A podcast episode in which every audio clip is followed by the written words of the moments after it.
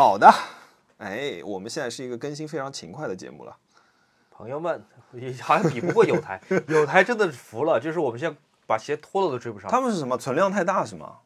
一方面存量很大，一方面他们有四个人，每个人都能做剪辑，他们怎么会这么快啊？好厉害！因为那毕竟从某种意义上来说，鱼的许愿也算是那个 Nice Try 的一个孵化博客，因为我是参与了他们好几次之后，觉得说哦，原来播客这么容易，嗯这么好玩儿，嗯原来这样也可以。嗯，所以鱼的许愿一开始是，呃，很像是 Nice Try 听众自己做的一个，呃，粉丝的一个衍生项的一个东西。嗯，呃，但是后来就发现体力不支，哦，蛮累的。蛮累他们真的是更新是太狠了，他们有的时候一周更三期，我真的对，我想说，哎，是错觉吗？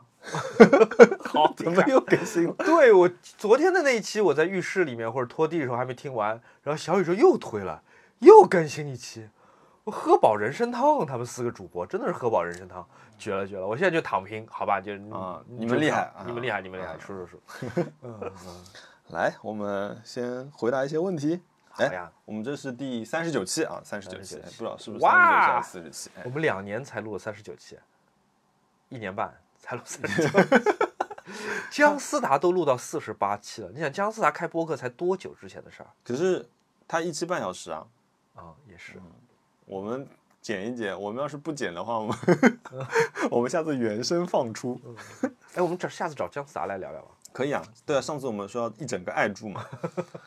啊，来，先我们先回答一下我们好朋友的问题啊。陶老师问，徕卡的那只 M 九零镜头值得买吗？微距够微吗？我回他了已经。呃，徕卡好像出了一个九零毫米四点零的一个微距头，但它不是它的第一个版本，它之前已经有啦。陶咸鱼我已经帮你查过了，陶老师，那个戴眼镜纠正器的那个微距的版本，咸鱼只要五六千，你买个二手的吧，陶老师，这个这个多少钱啊？这个一万三千多吧，哦，还是差不少钱的，嗯，徕卡挂个九零有点怪哦。怪怪的，嗯嗯，我跟他说是完全不值得。不值得，不值得，不值得。哎，然后有你看有台的这位朋友对吧？他不止自己更新的快，他还来问我们问题。哎，他说有一个辛辣的问题，他说每次都是提反消费主义，问我们是不是心虚。我们是在反消费主义啊，这个人是谁？文森特吧？肯定是文森特。呃，我们就是反消费主义对啊，因为我我们这两期都在反消费主义。呃，我认严肃的、认真的、不开玩笑的讲一讲，为什么我们说我们是反消费主义啊？一方面当然有调侃和自嘲的原因，因为我们其实真的每次都在讲买东西。但是另外一方面，其实我不知道大家有没有注意到，我们讲买东西，不只是买这个行为，而是伴随了很多买之前的考虑，就是这个划不划算，这个应不应该买，我是我们是不是已经有了类似的东西，我以后是不是还会需要这个东西？为什么买它而不是买一个大牌子？为什么买它而不是买一个更便宜或者更贵的？嗯，其实呃，我们的节目很多时候不是关于花钱买这件事情，而是关于在花钱之前是怎么想的。嗯，所以我们把它叫做反消费主义，虽然可能也不是特别的确切，但总的来说，我们买东西之前是会经历过。呃，我到底要不要拔草，要不要劝退，嗯，或者说我们 all in 这样买之前的这个过程是蛮蛮享受的，嗯这是一个有趣的，呃呃探索过程，嗯因为它不是说我现在有钱我要买这个还是买那个，因为我们有很多买的东西是可遇不可求的，是对吧？我来讲讲什么叫消费主义吧。消费主义就是说，哎，比如说要买衣服，对吧？嗯，呃，新的一季来了，新的潮流来了，即便老的衣服没有坏，即便老的衣服这个嗯没太过时，但是我要买新的。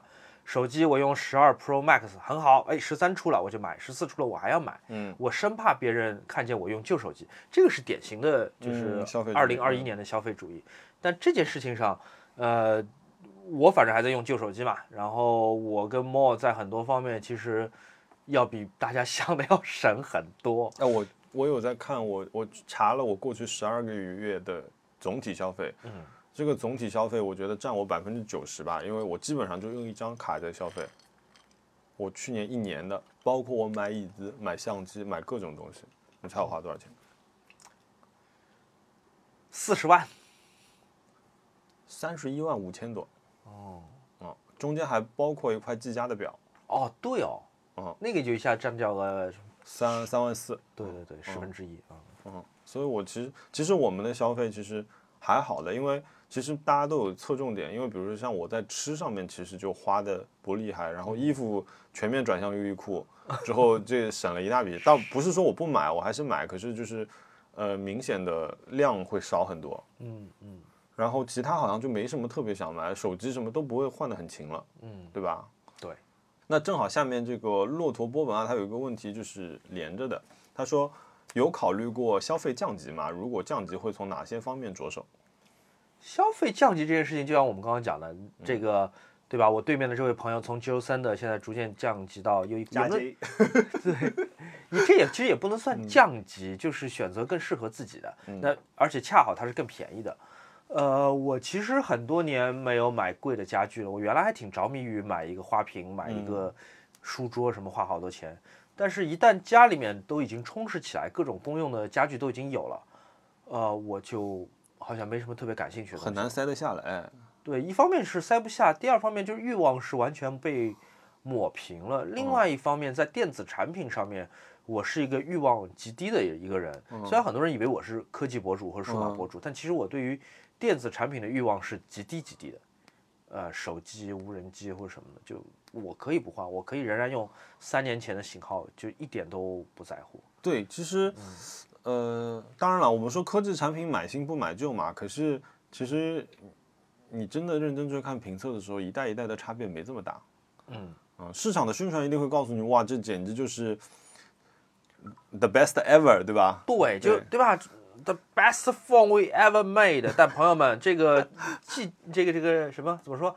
燕京四座的那个 iPhone 十三电影模式，有多少人用呢？有多少人在分享呢？我看是没有的。呃，这可是当时大家买这个手机的主要原因之一啊，朋友们。嗯，好啊，下一个问题。啊，我们的我们这次有一个匿名问题啊，嗯他说，请问二位有没有摆脱拖延、快速进入工作状态的好方法？哎，这个问题请听我们前几期啊，其实我们讲过好多次，对吧？如果要简单回答你的话，就是把那个 WiFi 关掉。然后把手机微信关掉，然后对，不要看，不要看。好，然后第二个问题，他是作为一名文字工作者啊，想问熊老师如何建立起自己书写和创作，嗯如何建立起自己书写和创作内容的方法？有哪些提升的方法？主要还是要提升。嗯这个问题其实我们以前也可能回答过类似的。过类似的与其说建立自己的风格或者方法，不如说是要避免哪些风格和方法。你继续，你继续。我讲完了。哦，好。对我，嗯，不是文字工作者。呃，这位朋友问：今天背单词了吗？这位朋友问，他说：稍微超预算的物品是选择咬牙够一够呢，还是退而求其次？这个不能不能嗯一刀切的说吧，得看是什么物品吧。我们回答上一期回答过有台的另一位另一位主播，哦，CBVV 老师，对，嗯，都如果稍微超预算，稍微都稍微了如果是笔记本电脑，我咬牙买；啊、但如果是件衣服，我绝对不买。它只要超过我心理预算一分钱，我都不买。对，所以确实还是要看个人的喜好以及这个这个商品本身是个什么属性了。嗯，就如果衣服对你很重要，你可以先不买笔记本，先买衣服啊。对，如果你是比如说你是这个行业的，对吧？嗯你必须得、得知道一些东西，你得投入、感受一下。那还但我觉得我心里面是有很清晰的分类，就是哪一类产品我多一分钱我都不会买，嗯只在我的心理预算内我才会考虑。嗯我猜你应该也是有一样，嗯肯定有有几类或者某一类商品嗯，是你觉得嗯超过预算我是就不会再想第二次了。我基本上，我们其实因为很容易上头，对吧？你一个一开始很喜欢一个东西的时候，很容易上头，上头的时候就缓一缓。其实我们一开始说过的就是，呃，其实我我觉得我在第前就是单数号的几集节目里面，我们就说过，我一直会跟自己对话的，就是然后甚至说你在你上头的时候就停一停，嗯，你缓过来再回去看一看，你是不是真的很喜欢这个东西，就是对，其实我在个人欲望方面是可以控制的很好，比方说我们出差的时候，比如酒店，我想住五百以下的，哪怕现在这有一个六百块钱是带游泳池的，我可能还是宁愿选择五百块钱普通的，我也不会住六百块钱的。嗯啊、或者吃饭也是，如果我要找一个餐厅跟朋友吃饭，但这个餐厅我一看人均是超过多少多少了，即便它看起来再漂亮，呃，拿过这个奖那个新的，嗯，我也不考虑了。所以在吃跟住这些生理欲望上面，哎，什么是理欲望？anyway，就是我会有一个很克制的一个尺度。我我等一下，我今天会说到我的那个冤枉钱，我觉得就跟你说的这件事情很像，就是它是完全超过我的一个消费尺度的。就当我在看到那个价格的时候，我头上全是问号。哦，嗯，对，我们今天继续啊。嗯，呃，给历史问，意识到牌子的贵衣服真的是非常消费主义啊！恭喜你，终于啊，我们到底是我们节目的听众啊，所以想问一下，除了优衣库之外，两位主播还会买什么实用平价的衣服？我觉得 vintage 也是一个挺好的，我不排斥 vintage。呃，好像优衣库是真的不错，但是你觉得 COS 算平价吗？Cos 打折的时候，呃，COS 打折是真的很划算，嗯，而且因为 COS 其实每一季都涨差不多嘛，所以你嗯买打折也无所谓。嗯呃，好便宜。我以前当杂志主编的时候，他们给过我一张卡是七折卡，就是我在全世界任何一家 COS 买任何东西哇哦，都有七折的。呃，但这张卡后来我弄丢了，他们而且还不能凭手机号或者姓名买，他们必须要有那张卡，那张卡我不知道被谁捡走了。呃，其他我想不太到，淘宝哦，OG，对不起，OG，穿着 OG，小宝今天穿的就是 OG。请大家光顾一下 OG 啊，OG 真的不错。嗯。你刚才说 cos 嘛，其实说到 cos 啊，我就是蛮推荐就是女生买 cos 的，哦，对我觉得 cos 的男装对男生来说稍微不那么像女装女生穿 cos 的男装那么好看，我觉得 cos 有一种就是穿在身上的 city pop，哎，这种感觉。有有有有有。哦，那个，哎，你记不记得 H&M 当时做了一个牌子是非常设计师倾向的，很那种 designer 的那种，就是一排一个颜色一一个颜色的，叫 Artec 还是叫什么？你有没有印象？我还不知道，我不太不太懂，有可能有，我好像有一点点稀薄的印象。对，因为我优衣库是不是也有一些这种类型的品牌，什么 UR 啊什么之类的？呃，优衣库有有几个合作线，Siri，然后那个呃 U，然后加 J，啊、有好好几条线。那我觉得优衣库这几个合作线其实都挺好的，买点基础款。其实其实有一些，哎，你说跟优衣库本本库也没什么区别。其实，哎，没关系啊，如果听众里面有更了解的那个，欢迎在欢迎给我们留言。我觉得标准是这样的：第一，就是它不能特别小众冷门啊，还得找代购，那就算了。对，然后呃好买对，第二，它就是适合大众，它得呃所有人穿都容易显得好看。对，不能是那种特别时装精的东西。第三，当然就是价格啦，嗯就是它不能那个那个是个天价的牌子。对，因为其实你想，你一件衣服你一年能穿多少次？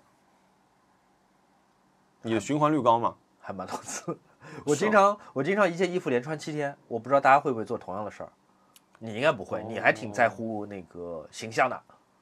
就因为我有我有有一天我懒了没换衣服回办公室，他们就笑嘻嘻的看着我说：“哎呦，没回家啊。啊，”然后我就开始哦，每天换换衣服，要么就换鞋。不然的话，别人就会以为你没回家。对，就是很怪啊。这个你看这种大公司里面真是奇奇怪怪的，什么人都有。右肩上的小黑猫问：想知道熊老师在安吉消费了什么？我在安吉，因为我们前一天爬了山，所以第一件事情是找了一个地方去按摩。哦，呃，爬山太苦了，真的太苦了。那个按摩帮帮我解决了好多问题。我按摩的时候，我去的是一个叫影院足道，什么？就全国各地都开了一些叫影院足道类型的这种按摩店可以看电影。啊，很俗很俗，就是他给你一身像龙袍一样的短裤短袖。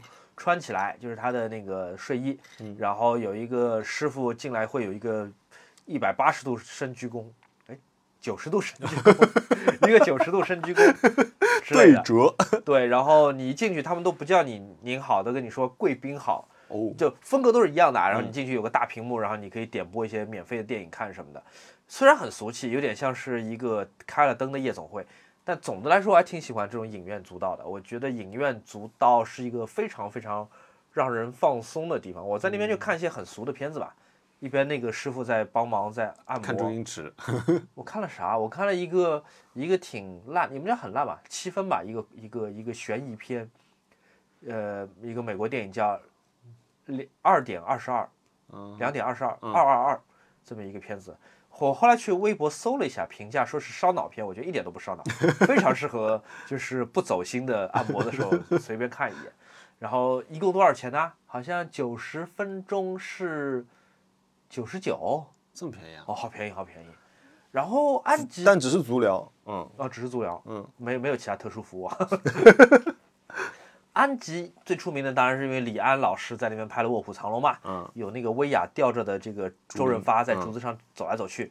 呃，安吉最出名的就是竹子，我们在那边吃了三种不同的竹子，哦，一种是笋干，这个大家可能知道，就是晒干了的，然后用酱油做的。嗯，还有一种是绿颜色的，就像微缩版的竹子，就是真的竹子啊，就像你家里晒、晒衣服的那种竹子，竹竿儿，但它是微缩版的，很小一根儿，它也不能说说说是笋，有点像笋吧，但它是绿的，嗯，就你仍然能看到，就是它每一节绿的、黄的、绿的、黄的，但是微缩很可爱，像模型一样。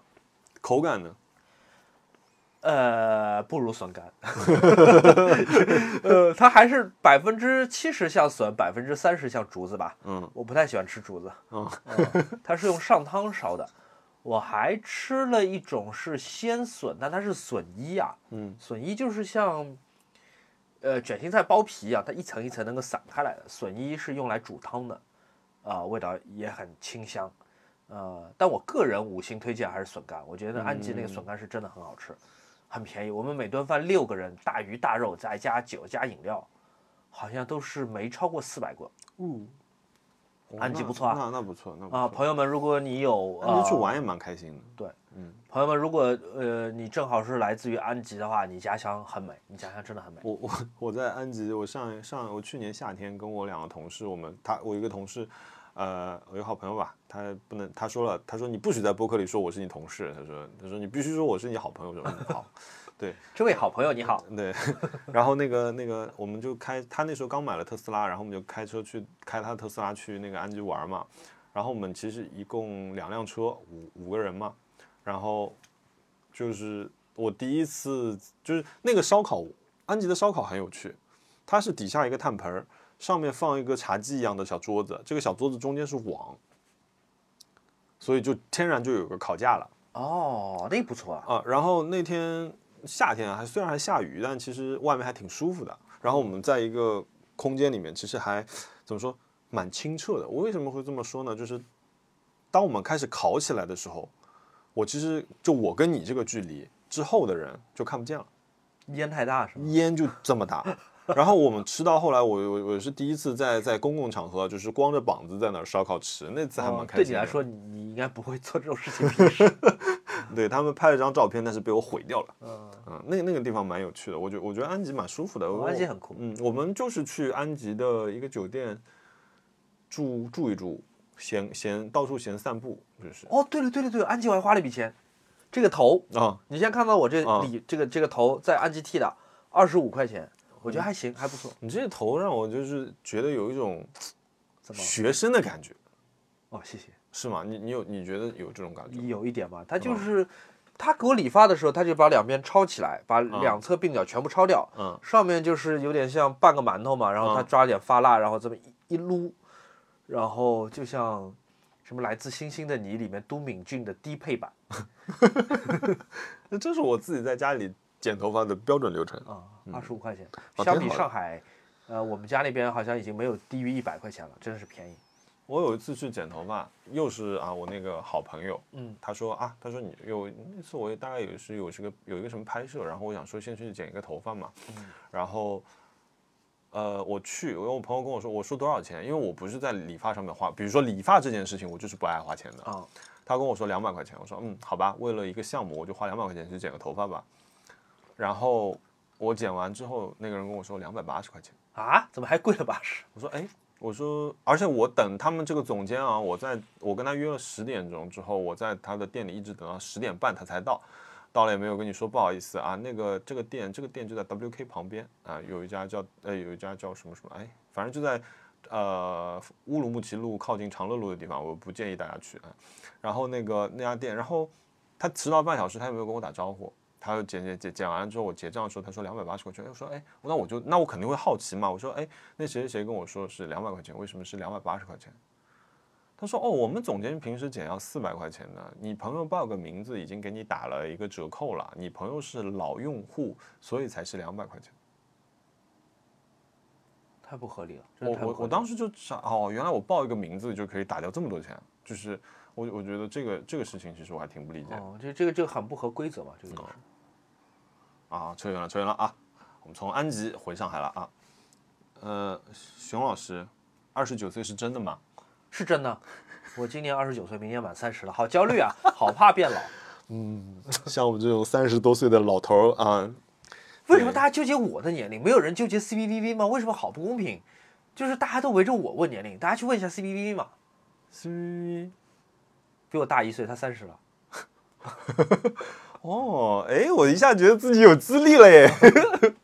待会儿给 CPPP 啊去发个消息问他一下好呀，啊。那个这个问题啊，就是呃有还有一个月就年底了啊，没想到这么快啊。他说年初定下来的目标是什么，以及今年的目标完成的情况如何？你前年初定了什么目标？你还记得吗？我年初的目标是我要拍一些，呃，我不想拍那种被品牌和厂商牵着鼻子走的视频了。虽然我从来也没怎么拍过这类视频，嗯，但是我想要更大的自由，我想要，呃，能表达我自己的东西。就这些视频，无论有赞助或者没有赞助，我都要拍的那种。所以我今年有几个片子我，我很满足。我不知道我们的听众当中有多少朋友是看过我的视频呢？我觉得基本都看是吗？今年最早就是我用 OPPO 的手机去拍摄了甘肃和青海的一部分汉代的长城。嗯，那个项目是我一直想要拍的，无论是有哪家品牌或者没有哪家品牌赞助，那个片子我非常开心。呃，而且，呃，它不像是一个旅行的片子，因为我也不喜欢拍旅旅拍的片子，它更像是一个自我拷问的过程。虽然视频的主题是说我们要去找一个汉代的烽火台，我们要把它重新点燃，但是里面有很多就是我平时我在脑海里会问自己的问题，所以那个视频拍出来我是很满意的。嗯，然后包括后面和永普合作的拍照的人，我们刚刚拍掉了第三集，上线了两集，第三集、嗯呃刚拍完，我们现在在做后期，那个系列也是我非常非常开心、非常非常满足的。嗯呃，一方面我觉得它是个很诚实的一个视频，无论是我们作为拍摄者，还是那些艺术家作为被采访者，都是很诚实的。第二，它被品牌和商品怎么讲干扰的很少。永普是一个非常得体体面的一个品牌，他们甚至嫌自己的露出在那个视频里太多了。呃，永普真是了不起。呃，对，然后还有啥？我跟苏兆阳还去内蒙拍了。呃，边防警察那个故事，我自己我我我很开心，我觉得那是个很让我很感动，而且就是很难得的一个近距离观察他们的机会。哦，还有就是黄河了，嗯黄河是个我今年或者说我最近几年我最得意的片子之一。嗯，所以嗯，我觉得任务完成的不错啊，嗯任务完成的还可以，嗯。哦，对，然后还有爱情方面，我不能只讲事业，爱情方面就是很好，哎，我也想说这个词，我觉得真的很好对，我觉得最好的评价就是很好。嗯嗯，因想出任何问题。嗯，它就像一个嗯稳步上升的股票，嗯它过一阵子它肯定会有一下震荡，可是你知道到了一个横盘平台之后，它又会往上去，就它一直是在向上的一个过程，我觉得就就很好。我觉得这点是很幸运的，嗯但我觉得主要不是归功于我啦，主要是归功于 Run。嗯、反正我觉得哇我我我们在这件事情上面高度统一。对，对我觉得就是当我说我的感情怎么样，无论是回答我自己还是回答别人，就我的感情怎么样，我觉得很好。后面有没有但是呢？我一个但是也想不出来，没有但是，嗯就是很好，嗯，结束了，句号，没有但是。我今天我今天心情很差嘛，我刚刚不是你来的时候我在跟你吐槽，就是我说特别不开心。然后你来之前，嗯哈娜今天回家嘛，我就一直跟她打打电话，嗯就基本上她回家的时候，我们俩讲的话比平时还多，因为基本上我们电话就一直挂着。然后我就跟她说，她会跟我说，就是她会用她的一个思路去帮我帮跟我说，而且她会让我先把话说完，啊就是让我先把一堆就是负面情绪和一堆废话先说掉，然后她才会就就以他的角度跟我分析一下这个事情。我觉得我他讲话的方式是我听得进去的，嗯，我觉得这个是是很有帮助的一个事情。嗯对，你看多多支撑人啊！就是无论你在职场或者说是在其他的部分当中有一些不开心或什么样，但是好的感情真是撑得住。对，然后年初我其实其实我从就是嗯换了到换到这份工作以后，我就一直给自己有一个目标，就是我这个目标我觉得不是以年纪的，而是以呃以五年计的，因为我现在三十五岁，对吧？我现在是这个播客里年纪最大的人。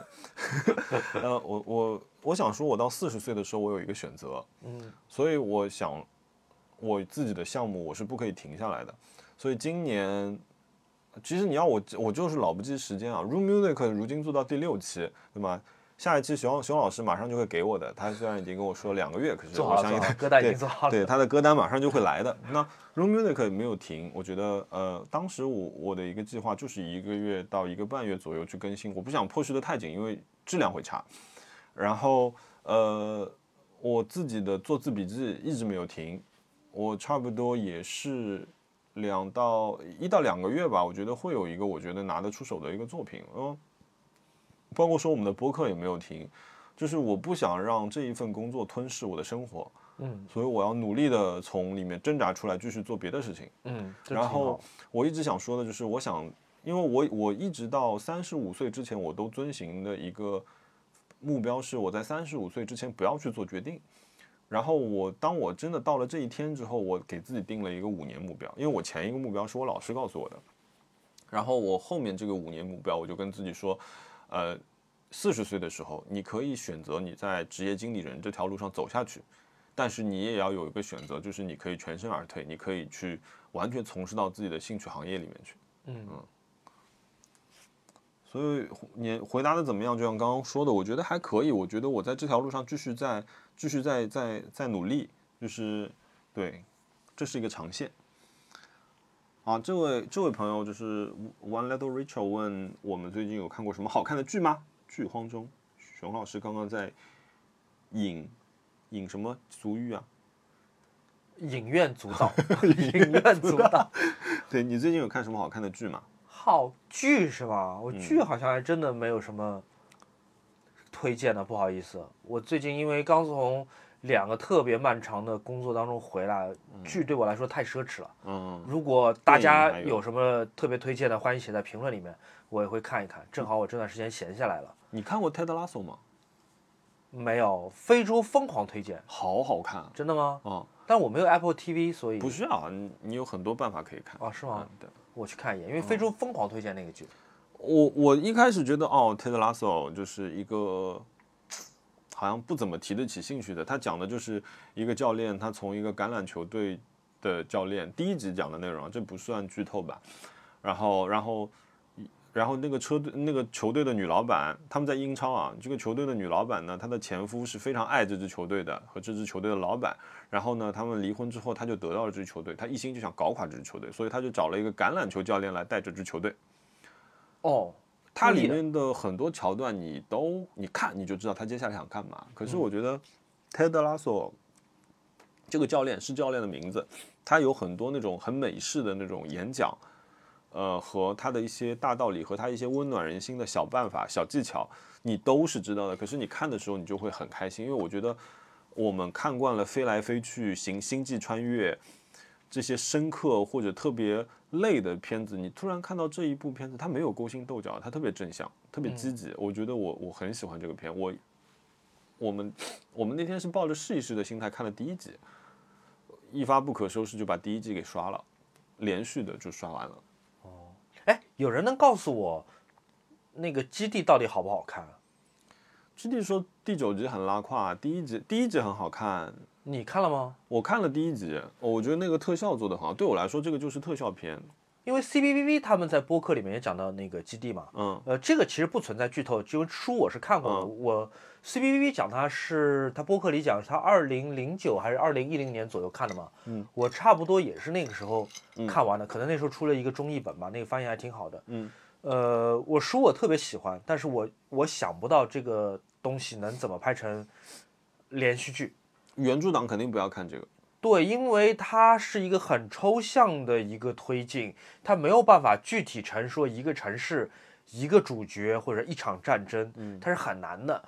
呃，那么抽象的一个东西变成电视剧，它它只能大改，嗯大改就意味着它会变成另外一个东西。嗯那说不定也会好看，因为我知道，呃，有一版《天龙八部》的电影，它其实跟金庸写的书几乎没什么关系啦，就是就除了呃主角的名字是一样，但是脚呃剧情脚本已经大幅改动。哇，谁的版本？我好想看啊！我 忘了，好像是九二年还是九三年的。啊，呃，那个版本拍的像《星球大战》一样，就一道光又是一道光，就很很飘的，嗯，对，很飘的一个版本。它跟书完全不一样，但两个都好看，但你不能把两件事情混为一谈。嗯这个就好像呃肯德基的热干面，OK，那个东西还不错，嗯但是你不能想说这个东西是热干面，所以它才好吃。像麦当劳的酸笋汉堡，啊、这是两回啊事情，超级好吃。这是两回事情 啊。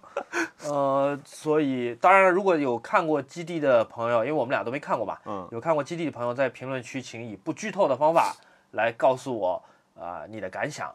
如果你还有什么其他推荐的剧，呃，也可以说一朱说。谦看完了，朱谦跟我说，朱谦朱谦就是会这样在我们那个小群里面说，他说，嗯，哇，大制作第一集，隔了一阵子说，这也太扯了吧，大概三四集吧，第六集挽回了一点，嗯，呃，朱老师都是一句话评论嘛，然后第九集，哇，这也太扯了吧，我之前有类似的感觉，那个是 HBO 的吗？就是《Raised by the Wolf》。不是。的，Wolves 那个就是 Ridley Scott 导演的一个科幻的剧，嗯，呃，嗯，那个飞在空中的那个，对对对，飞在空中带一个女的，然后嗯穿紧身衣，特别性感的那个叫啥来着？中文名《Raised by the Wolves》，然后那个就是第一集、第二集、第三集，哇，厉害！你就拍大腿说 Ridley Scott 真不愧是你。嗯。然后到后面就看到第七集说这个剧我不看了，结束嗯。对我也不知道为什么会被捧在神坛，然后以至于我也不敢说什么，我觉得好奇怪。就哦我看到后来是生理不适，真的吗？就是那种不知道各种不适，反正我很快就弃掉了那部剧。我觉得就是太拖，非常非常拖。它跟那个呃沙丘那种所谓打引号的拖还不一样，沙丘那种是有美感的，是诗歌化的。对，《the Wolves》就是很像琼瑶化的 琼瑶化的科幻片，就是之前演过的东西翻来覆去的讲，嗯，就像我以前写稿子一样，就恨不得多写点字配点稿费这种感觉。算了算了算了。所以大家如果有什么别的推荐，一定告诉我们啊、欢迎留我是真的想要看看你们的评论。哎，你有什么特别推荐呃特特别期待的电影吗？在《沙丘》看完之后，你现在还有什么想要看的电影吗？即将上市的二，那八字没一撇呢。有有有有有，不是说那个明年明年吗？已经拍完了吗？嗯，已经在后期了，预告都出了。哎，你想看那个蜘蛛侠吗我会看，但是我也没有很很期期待。嗯，？Tom Holland 好像有一部新的片子，Tom Holland 说这是他最后一部，那他的《神秘海域》我想看的。你说的那部应该是《神秘海域》。神秘海是 Chaos Walking 吗？我是不知道讲他在寻宝的那种吗？我我没看过。哎，你有看那个呃新的一个动作片，里面有什么什么巨石强森、Ryan Ryan Reynolds，然后那个什么盖尔加朵，有盖尔加朵我就不看，哦说的好，因为那个片子我刚看完了，我觉得是个水片，非常放水。就是有有盖尔加朵加上巨石强森，绝对是个水片。就是哇巨石强森就是水片指南，就是巨石强森为什么那么要赚？他有点像摩根弗里曼曼的新一代，就是他有点我哎，所有片子都要插一脚我有另外一个人，那个脸很长的那个凯奇，啊。尼古拉斯凯凯奇，就很像尼古拉斯凯奇那一阵子，就什么片都接。什么片都要插一脚，哎呦，我真绝了！然后你知道吗？他说他想演零零七，巨石强森，哎想演零零七，哎，人家说零零七有头发，嗯，如果他能演零零七，我就去演神奇女侠。那我倒是有点期待了。嗯。好，下一个，Pinks Sleepers 问，呃，想问问我们看过印象最深刻的日落。我我把这个问题选，是因为我我脑子里真的有这个画面。请讲。我有一年我去京都的时候，我在那个哲学者步道那边瞎逛，因为我我喜欢散步嘛，我有这种散步的病，到哪里都要散步。然后哲学者步道其实挺长的，然后我我就这么一路走，因为我当时也不懂，我当时大概差不多快走到南禅寺的时候，在路路边看人家拍小猫，因为那边有好多那种摄影师在拍那边的小猫，小猫还很配合，他们就带了一堆吃的在那拍，看看看看看，突然一回头的时候，看见整个，呃，因为那东呃京都都是矮房子嘛，你突然看见这些两层三层的小房子，整个都变成了粉红色，就大概有那么一两分钟，这个颜色你用相机用，呃，不管用什么相机都是拍不出来的，你只有眼睛可以看到，就是刚好阳光射在这些屋顶上，它有一个角度，所以整一整一片天空、房顶都变成了粉红色，就那个画面是是我一直记忆很深刻的。我有一个日落，当然它掺杂了很复杂、很多样的元素。就是一三年还是一二年，我和王老虎，呃，在周游东南亚，嗯，然后经过了一个其实挺俗气的，也不叫挺俗，挺热门的一个地方嘛，就是泰国的皮皮岛，嗯，那就是一个大旅游热点呐、我本来我们只是在那儿经过，顺便路过那个岛屿上去看一眼，就就是叫 Island Hope 嘛，跳岛。然后那一天我们爬到了山顶的两块大石头上，那大石头每一块能坐个十来个人，两块大石头彼此之间离着大概也有十米左右，然后你能翻下去再翻上来到另外一块石头上，然后我们在眺望着南中国海，然后再等日落。那个日落下来的时候，它有点像刷上了油，就是我们的身上，我们这块石头上，然后整个看得见的，就是海洋的那个海平线，都刷上了一层就金色的油。嗯，然后那个时候我身材还要比现在好很多，因为我们大家都光着膀子嘛，就是你还能看得见，就是自己的。我那时候有还真的有六块腹肌的，就是它的影子慢慢的在这个我自己腹部或者胸口是能够拖出来的。哇哦，对，就像是真的像涂了油一样，当然也有可能出汗出了很多。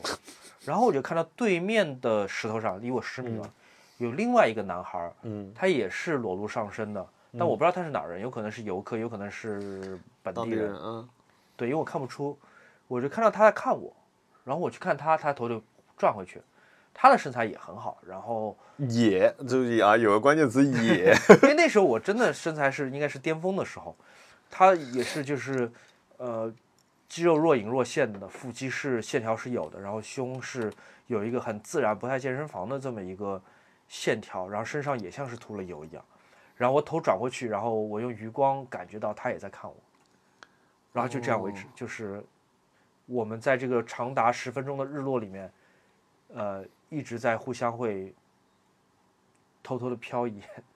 所以我也不知道这算什么，反正就是一个很很记忆深刻的一个落日吧，就风景非常的神奇，然后又掺了一些别的元素。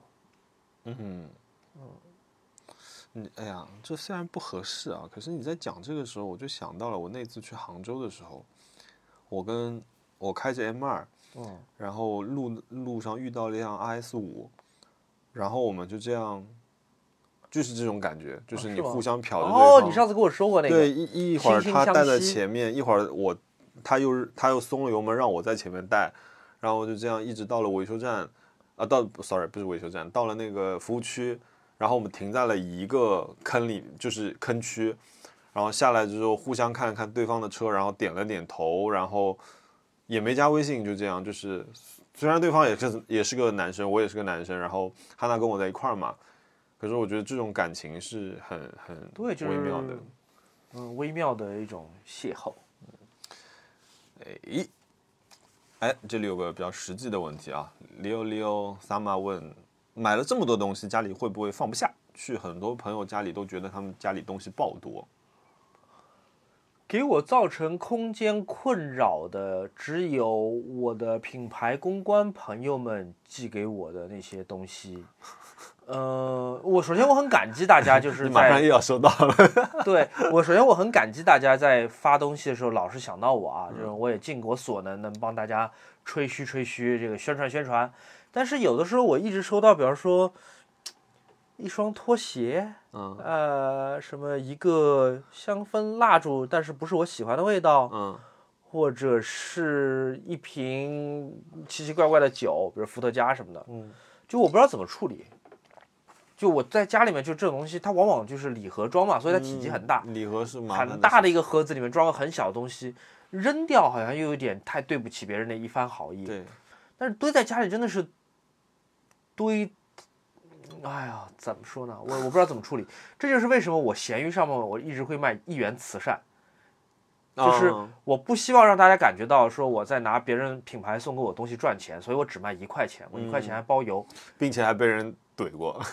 对，呃，我就希望说我我不我大家知道这是一块钱，一块钱我就我不想赚大家钱。嗯呃，另外一方面，嗯有任何人喜欢，比如你喜欢这瓶酒，你喜欢这个公仔，你喜欢这双拖鞋，都是没有用过的。嗯，你买回去，或者说相当于我送给你嘛，你拿回去，你你能用起来，就嗯对得起也它挺好对对对得起制造这个这些东西的原料，是吧？对，嗯，这是一个很大很大的问题，因为我每嗯天早上起来，我看到一堆快递新的堆在门口，我头都很疼。嗯拆快递是件很挺烦的。我甚至觉得有点罪恶感的事情，因为这么多的材料，就是包装材料，都是你会被浪费掉。嗯呃，这些箱子明明挺结实，它又可以用来寄第二次东西，但是我没有别的东西可以让它寄，嗯你也不能堆在门口，你只能扔掉，其实还是挺罪恶感。对，我现在很大的困扰就是，就我看到很多很很好看的东西，包括我今天看到一张工作台，我觉得太棒了，太好看了。呃，我没有地方放，哦，就属于那种如果我，呃，如果我今天我我有我有这个空间，我会毫不犹豫买的那种桌子。一个小工作室做的，可是对我有很多这样的问题，包括说，那我最后我的很多热情只能落到了椅子和灯上面，因为这个是相对不那么占地方的东西。然后那天跟老金在聊，老金都说他那儿买，然后我就跟老金说，你看我椅子都买折叠的了。老金说，哎，这个不错。对我，我觉得觉得肯定是是有这个问题的。嗯，确实，就像你说的，家里会放不下的，放不下才会停止我的脚步，不然我现在也不会只有两辆自行车，不三辆。嗯，但你现在工作台已经挺完美的了，就是你自己做出来的这就我自己做的这个，我觉得是是挺完美的一个状态了。你不可能买进全天下所有的好的东西的，对，是吧？对，只是说那个其实如果我要是买啊，我就觉得特别像一个很好的画画台。嗯嗯，呃，还是加油妈问想买一个台灯，她想让让我推荐一，让我们两个人推荐一个台灯啊。那我先推荐一个吧，我先说说我的情况吧。其实我现在用的是明，我在我的电脑上面挂了一个明基的屏幕灯啊。这个屏幕灯其实它视觉上我觉得不是很占地方，它其实是我用来在电脑前面画草图或者想看看书的时候用的一个灯。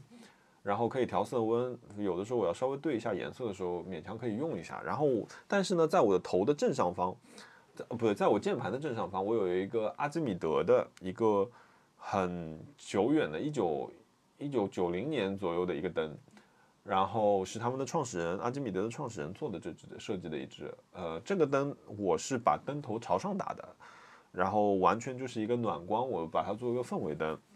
然后同时在我的右手边，就是我跟熊老师中间呢，我还有一个那个 N Tradition 的一个 VP 九的这样一个暖光的一个触摸台灯。然后我整个空间，我的整个书房里面顶上还有几个射灯。那我为什么说这么多灯呢？其实你这个台灯到底想要干什么？如果说你说我想要一个台灯，它很实用，那我觉得你其实你买一个屏幕灯不错，因为照亮台前这一块这个任务它完成的很好，灯光也冷暖明暗都可调。然后你如果你想要一个装饰灯呢，那我觉得完全就是凭你的喜好去去买了。嗯，你你觉得呢？嗯，我我能想到的推荐是我自己一个同款 Ryan 送给我的生日礼物，就是呃 Angle Poise 吧，我希望我们发音嗯没有错、a n g l e 英国牌 Poise 子，嗯，对，和 Paul Smith 合作的那个经典款叫 Type 七十五你是哪个颜色的？，Paul Smith 的红，反正就一堆颜色吧，经典色吗？不是，那我卧室里就有一个。啊是吧？你也有一个，，对对对，哦那个你知道吗？那个很扯，那个 Paul Smith 说这个是限量合作，哦然后我就买了。哦然后那个时候我买那个时候还挺贵的，就是早嘛。哦，后来发觉是这哪里是限量，这是长期合作，好吗？就是你至今依然可以非常容易的买到它的新款，啊不就是就是全新产品对啊、现货，那这个台灯因为它本身的造型是一个蛮经典的。很经典的设计，再加上 Smith 这个配色还蛮容易给卧室或者是你的书房增加一点就是嗯。funky 的这种色彩趣趣味的，两千多块钱有点小贵，但是相比那些意大利牌子还是便宜的，啊，所以这是我的推荐。那个灯还蛮好的。嗯嗯，那个灯它有一个问题就是，呃，如果你要装智能灯泡的话不行，因为它的那个承重结构其实是没有办法承重，呃，灯，呃，就是灯泡本身重量太大的。啊，嗯，所以你它你用普通的，比如说宜家那些 LED 灯泡都没有问题，但是如果你想用一个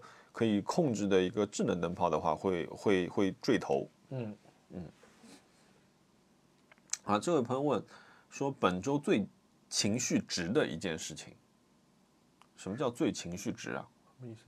你不懂，那我们跳过。跳过跳过。好了，哎，我们我今天给我们有一部分问题呢分了一点类啊，我们今天问题真的是有点多。汉娜说，哎，你们终于稳定更新了，大家开始踊跃参与了。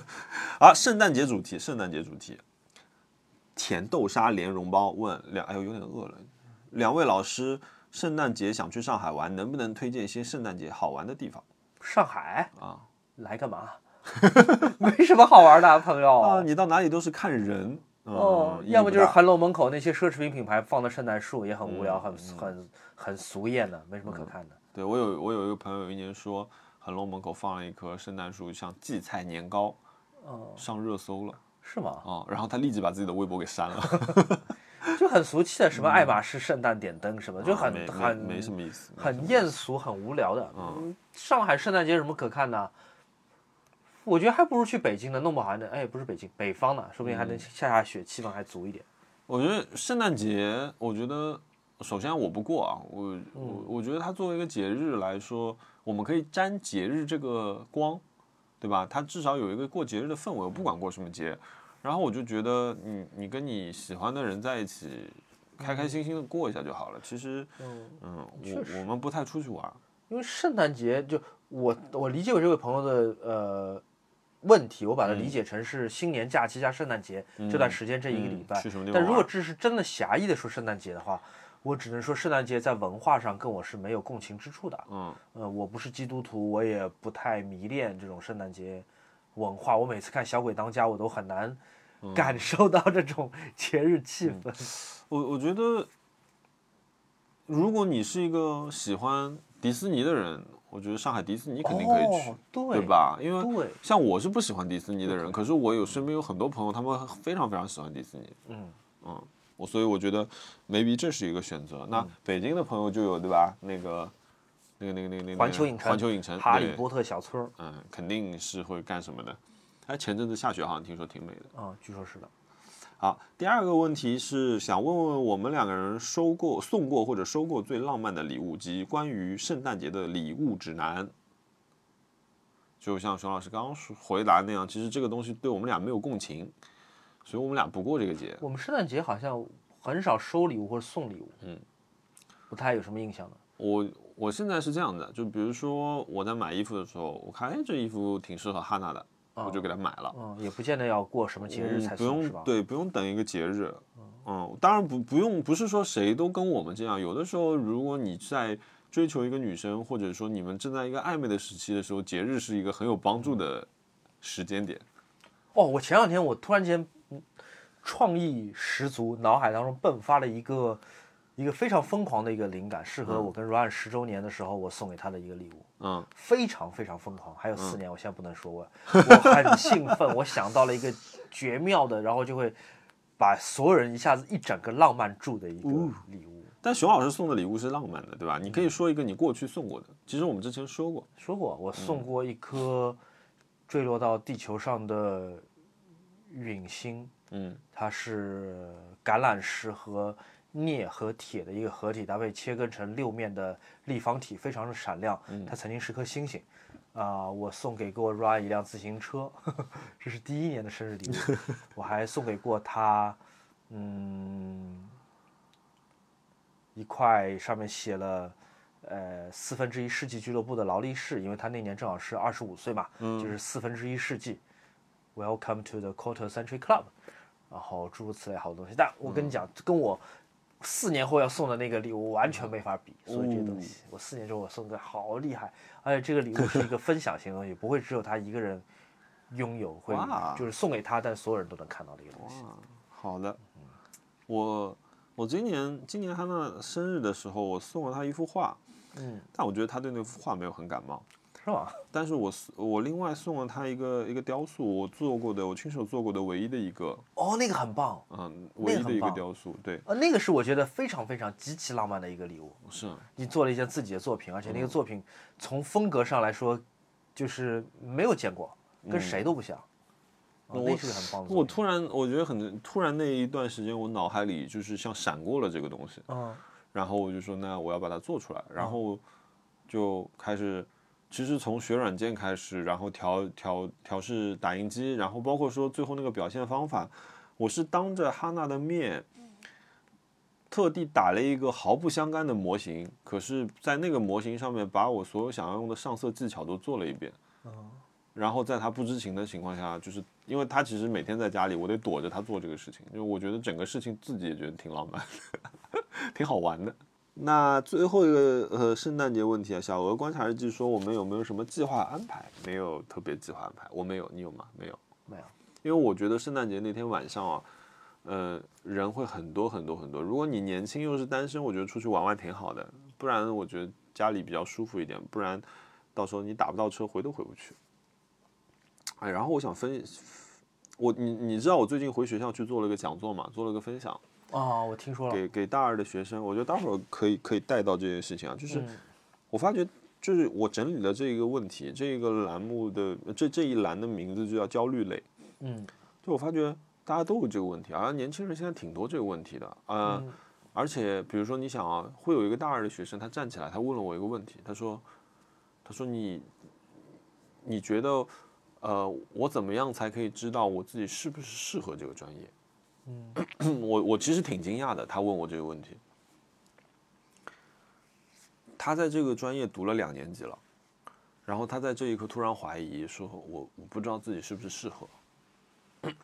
那你该怎么回答他呢？我是这样说啊，我心里我我心我心里其实算了，我不要讲我的心理活动吧，我讲我到底说了什么吧。我跟他说，我说 就当下的情况来说，你在全中国最好的美术学院，呃，最好的专业里面，对吗？你身边的老师都已经是国内最好的了之一吧。你比你同专业的人，以后你在工作岗位上面临的竞争者，你的优势都已经大的很多很多很多了。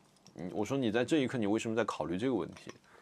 你有我需要我再问你一个问题，你有全身心的去投入过，或者是为这个为了自己的学业去做过什么吗？就是你拼尽全力了吗？你这话讲的很像老师讲，但是我能理解啊。就一方面你确实没有回答他问题，但是你也没法回答，因为你不是他，对你没法替他做判断，到这个东西到底适不适合你。然后确实小孩子也不叫小孩子吧，大学生在读书的过程中，因为他周围遇到的所有人跟他读的是同样的书，嗯上的是同样的课，他无法判断说我这个东西是不是适合。嗯，就有可能别人比你更适合，但不不代表你你。不适合，对。所以我跟他说，你应该先先做。嗯，你真的不适合你，你我就我没有说这句话，可是我觉得你真的你跟如果你班级倒数倒掉那几个，你可能应该考虑考虑别的可能性，可能这个专业没那么合适你但他如果还没有到那一步的话，啊，真的就是。呃不要太容易被一丁点儿东西吓到，对吧？对，我觉得我在大二的时候，我满心想的就是老子要当第一，就我从来没有想过我合适不合适这个专业。我曾经啊，我我有这样一件事情，我没有说过。我跟我的发小以前我们两个人考完，我发小他考了同济，同济的那个环艺，然后我考了美院的中国美院的那个平面设计。然后呢，我那个时候我们就拿各自拿着一年级、二年级，他二年级，我一年级嘛，我们的作业，然后去我们画画的老师家里。我的画画的老师其实对我们俩很好嘛，呃，是我以前工艺美院的老师。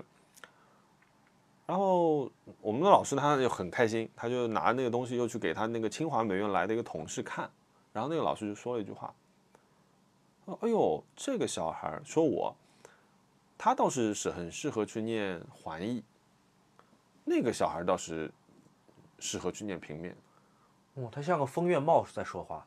我想说你脑子有毛病，我就我非常直言不讳的，我就跟那个跟我老师说一句话，我这句话把我老师惹怒了。嗯，我跟我老师说，清华美院，我说我没有把它当回事情。嗯，请你成为中国最好的美院之后呢，你再讲这句话。嗯我说这个人他没有跟我聊过天，他没有跟我看过我的作品，他没有资格讲这句话。我觉得我觉得一作为一个老师，你这样讲话是非常不负责任的。对，我太尊重人。对我觉得任何一个东西合适不合适，去做这件事情的人他自己会感知到的。嗯嗯。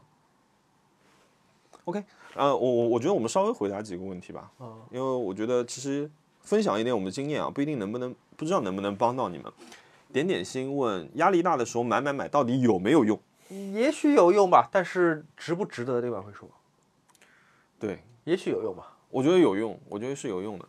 可是我买买买的东西是我放在收藏夹里很长的时间的东西，就已经都研究好了，一直想要有一个借口去买它。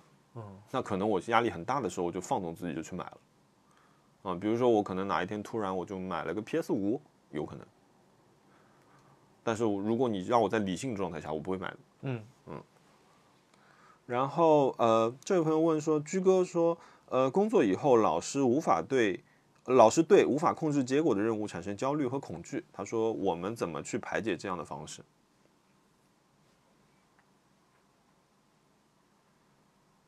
我没什么 排解的方式。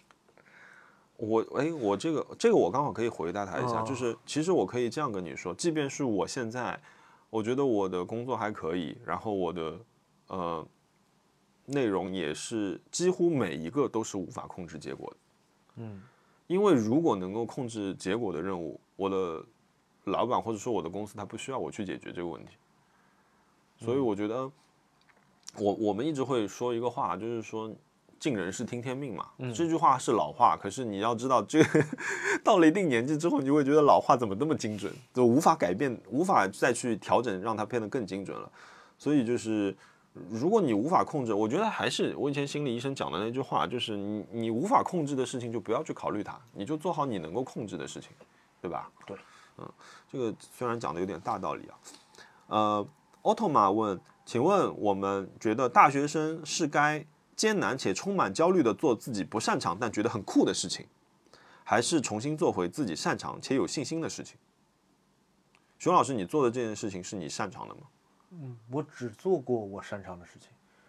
可是呃我今天看，因为我为什么我会这么问你啊？因为我今天看你的微博说，你说 Roma 的那个片头到底是怎么拍的，哦，对吧？这么长的一个镜头怎么拍的？对，其实这个事情你不知道，哦，对吧？对，是我不知道。因为虽然你擅长去叙事，可是你真的讲到镜头语言、拍片这个事情，对你来说也是个新的东西，你没我学过外行的，嗯对，所以我觉得你看，对吧？熊老师做的很成功，这就是一个很好的例子。我不知道，我就觉得我挺好奇的，就即便就是我想知道这镜头怎么拍的，不是为了我想要去学习这个镜头语言，可以用在我的视频里，有可能完全不是这么想，我纯粹只是好奇。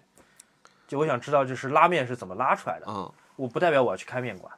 我觉得开始拍视频这件事情给了我很多欣赏电影的新的乐趣。嗯，原来这种无脑动作片，我就一边嚼着薯片什么的，一边就看下去了。就是无人机飞就飞了，然后动作打就打了。然后我自从开始拍视频之后，包括我重新看像《John Wick》的第一集，嗯我就会觉得哇，好厉害！就是不是这个片子是很爽，不只是很爽，而是在于它镜头设计，或者是就是我原来看不懂或者说不会留意的地方，现在全都是很很厉害的细节。嗯就即便是我今天看的这个《Red Notice》这个这个片子，我现在都觉得说哦，好多好多厉害的镜头语言。嗯。癫狂兔问：空气凤梨是不是不会死啊？会啊，很容易死，而且养的毫无成就感。劝你不要养空气凤梨。好，下一个大主题 F 一，哎，今天不谈自行车了啊，今天我们谈 F 一。这位朋友嘎嘎问何嘎嘎问，就是终于想到了这个问题。他说今年红牛和奔驰，他问我看好谁？哎，钟老师你看赛车吗？完全不看。完全不懂。因为其实我们是昨天说了要录的，对吧？然后昨天我就跟你说不行，昨天晚上很重要，我说你得避开九点五十分之后的一个半小时的时间，那我们就录不了。后来改成今天嘛。其实昨天是那个那个那个红牛，呃呃，就就是 F 一今年倒数的第三场比赛，就是现在冠军的争夺已经进入白热化了，很有可能在最后一场比赛才决出谁是冠军。然后呃，你说我奔驰红牛，我看好谁？我看好奔驰的原因是我很讨厌红牛三剑客，那个剑就是贱人的贱。马尔科博士，我非常讨厌这个人，这个人嘴碎的一塌糊涂，而且就是呃独断专行，养了一个巨婴，就是维斯塔潘。维斯塔潘的技术我觉得是呃成熟的，而且我觉得这几年他的技术非常非常稳定，可是他的那个车商我始终是觉得有点问题啊，就是那种包括在直道末端疯狂画龙，然后过弯不进弯，把人家挤出赛道这些事情，我觉得维斯塔潘的粉丝听到这个肯定会很生气，说你到底在说点什么东西啊？但是大家很客观讲，如果他这个事情合理，不会有那么多车手站出来说问 FIA 标准到底是什么。然后还有就是霍纳，霍纳我觉得是个很成功的车队经理，但是我很讨厌这样的车队经理。啊，海海晨问说，啊，他是 F 一小白，常常看一些评论里总是酸奔驰的车好，F 一比的难道不是人和技术和车的那个性能吗？进步吗？为什么这么多人总是 Q 到奔驰车好？奔驰的车确实好，最后的几站大家有传言说奔驰的内燃机用了一个超频模式，也就是把七千公里牺牲到只有两千五百公里来换取一个呃十五到二十匹的一个一个一个性能。呃，我觉得 Q 奔驰车好，那确实，它如果今年赢的话，就是连续八冠，非常强，车队冠军八次，我觉得这个是一个史诗级的事情，从前所未有。包括如果汉密尔顿赢的话，个人八冠，那也就是历史第一人了。呃，车确实是好，可是，呃，汉密尔顿跟博塔斯开的几乎是同一辆车吧，就是不是一个车队，可是这两个车你说完全一样，那不可能。可是它的底子，它的基底。总归不会比迈凯伦的车差吧？你看博塔斯现在开在第几？嗯，人的技术是有用的，可是如果按我现现在的我的个人的理解来说，我觉得车占七成，人占人占的只有三成，可能跟当时 Alton s i n e 就是显拿显拿显拿他们那个时候的呃完全不一样了吧？或者跟尼基劳达，尼基劳达那个时候自己还调车嘛？呃，那个时候车子我觉得可能。跟人是五五吧，你一个人，你这你愿意以多少的速度去进这个弯，你其实是拿生命在做赌注。可是如今的 F 一太过于安全了，嗯，所以其实我觉得人的干涉会变得少，但不会没有。嗯，第三个问题，这个小张不大想问我说，马自达的敞篷跑车要进口了？是的，我已经瞄准等着它的手动敞篷版了。就是我那天说的那个 MX 五，它又要进口了，所以我我我很激动，我我现在在让汉娜赶紧去拍牌照，因为我也舍不得 M 二，呃，复制呃呃，这位他说哦，他说 CLA 两百的列装版，你知道这个吗？不知道什么东西，是不是进入天书环节了？我过去五分钟我不知道在听什么，你继续你继续，不要让我打搅你。奔驰 CLA 两百的列装版，其实如果你喜欢列装的话，那列装。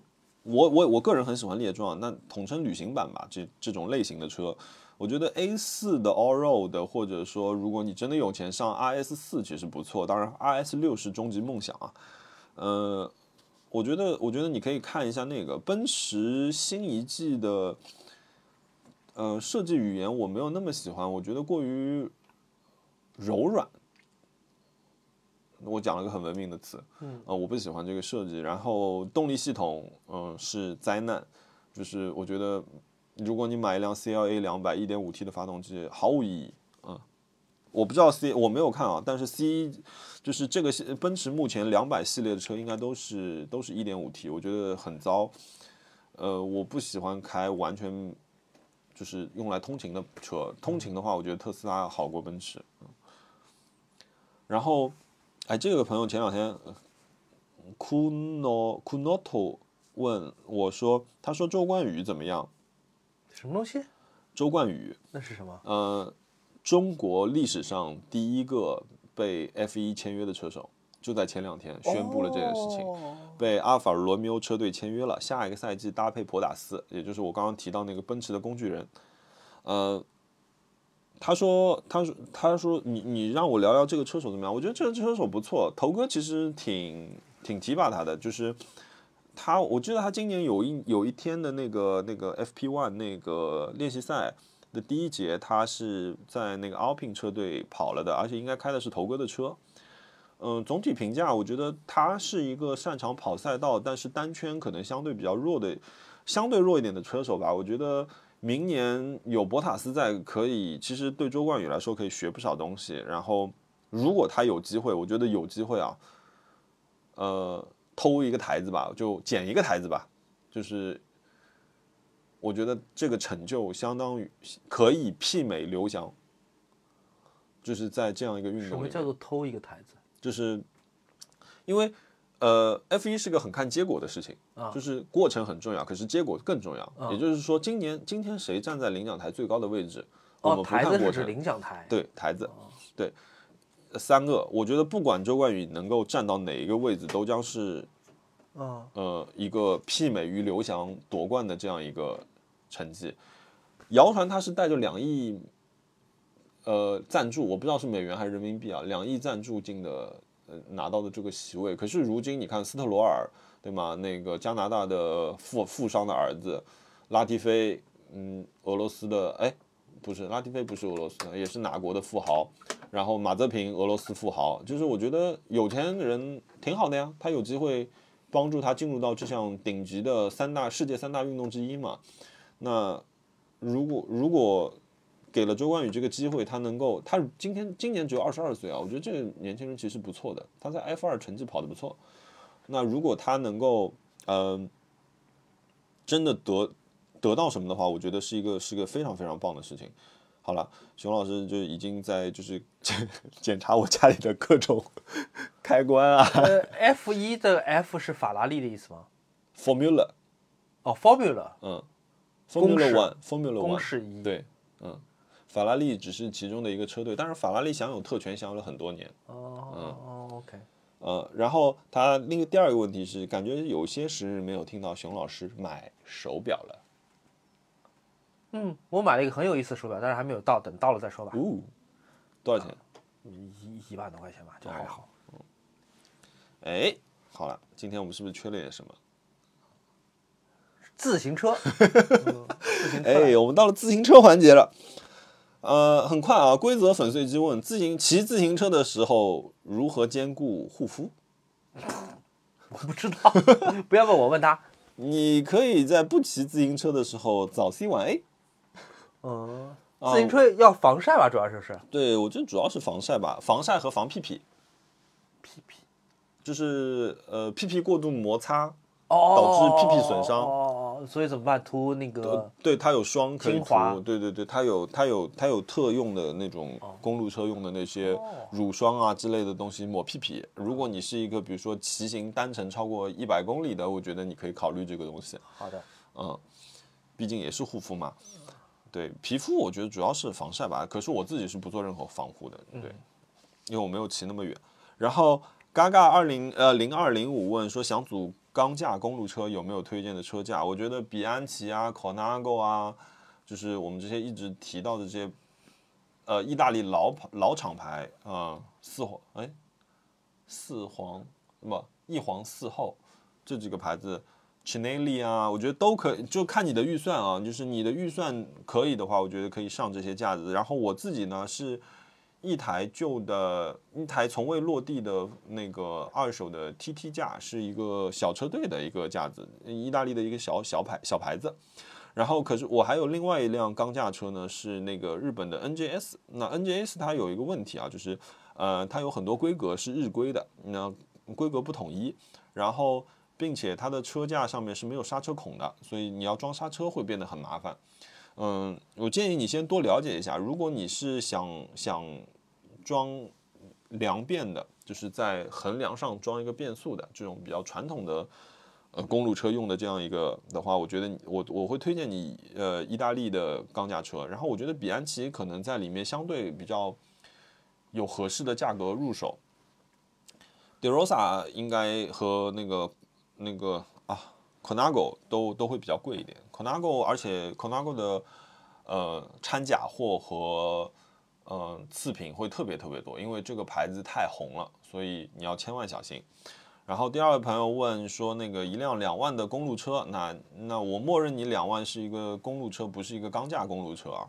那我觉得，呃，各大厂牌 S Works 啊、Track 啊，然后嗯、Cannondale 啊这些厂牌的入门级碳车，差不多这个价位都可以买了。然后你可以可能稍微升级一下轮组。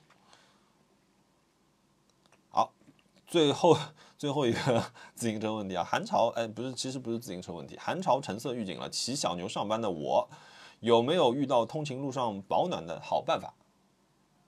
你最近啊，不是熊老师出行都是那个都是打车，穿厚点儿，有用吗？我开车，好，呃，对，我觉得骑小牛上班，我有的时候只是为了好玩啊，就是我我觉得路上最近真的挺冷的，就不一能用特别冷的时候，特别地上容易结薄霜的时候，建议还是用公共交通上班啊，不然摔的话真的是很糟糕的事情。好了，最后一个问题，本期最后一个问题，熊老师，哦，已经聊过了，聊聊你第二期拍照的人吧。第二期我们是在四个省份拍摄的，四个省份，呃，我们在辽宁、呃山西、河北、还有北京拍摄的，主要是在辽宁。辽宁最重要的塔是，呃，在锦州、朝阳一带都有，基本都是辽代的塔，然后它们的形制都非常非常的大，而且非常的接近。我在拍这个项目之前，我对中国的古塔是不太了解的。呃，比方说中国南方的塔跟北方的塔，佛教的塔跟道教的塔，儒家的塔，呃，同样是辽代的塔，包括有花塔，有那个密檐式的塔，有各种各样我从来没见过的塔。我在拍这个片子之前是我是不了解的。林叔他其实也很谦虚，说他他自己也不是行家，他也是在开始拍这个项目之后开始逐渐了解一下这个塔的知识。但是我跟他是一样，就是我们对于中国古建筑是有一个朴素的一个好感和好奇心的。嗯。呃，这个过程是很有意思。林叔和我们第一期拍的二幺四是很不同的两个人，这也是为什么大家在看第二期拍照的人视频的时候会发现，第一期那种浪漫的叙述在第二期里面是没有的，是不一样的。嗯，当然这也是有意为之的。我希望这五期拍照的人每一集跟每一集之间，无论是画面风格、叙述的方法都是很不一样的。嗯，我不希望，我不希望就是其中一集是另外一集的翻版。嗯，林叔是一个非常冷静的人。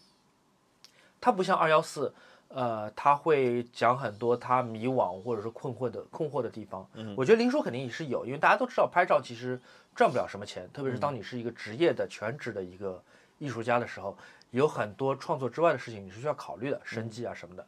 但林叔是个很冷静的人。林叔跟二幺四的另外一个不同的地方是，二幺四是一个很直觉型的一个摄影师，他觉得这东西好看美，呃，值得一拍他就拍。但他不见得说去想或者一定要说出一个什么所以然。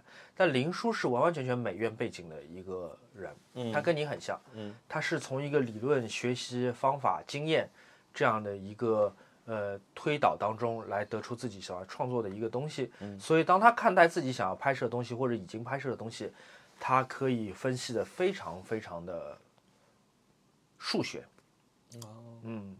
呃，我很难说哪种创作方式是更好，因为这是一个很明显的，呃，从根源上就是不同的创作方法。这是个多样性嘛，哈。对，一个拍照的人是根据自己的心情和直觉来的，一个是根据自己的理性来的。林叔他出去旅行拍照，他不多逗逗留的，他不会说我在这儿多待一会儿，看看有什么可能性会发生。嗯，他拍完就走。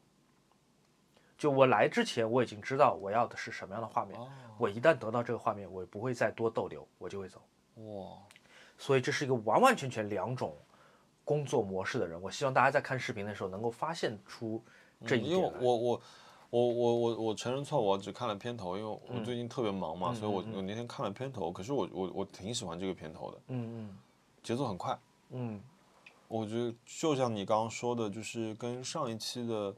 呃，传达出来的那个氛围完全不一样。嗯，然后这两期其实我我也是在做一些实验嘛，比如说第一期，第一期的画面是彩色，但是又有点梦幻的调色。嗯，呃，我希望那个视频的画面能够去匹配二幺四自己的那种乡间的、乡间的很很唯美的画面。然后这一期我拍林叔拍的是用的是黑白，嗯，大部分绝大部分是黑白，因为林叔作品本身是黑白。但我那黑白不是简单的把饱和降到最低，嗯，只有黑跟白和灰度的那种黑白，有点像个银色调。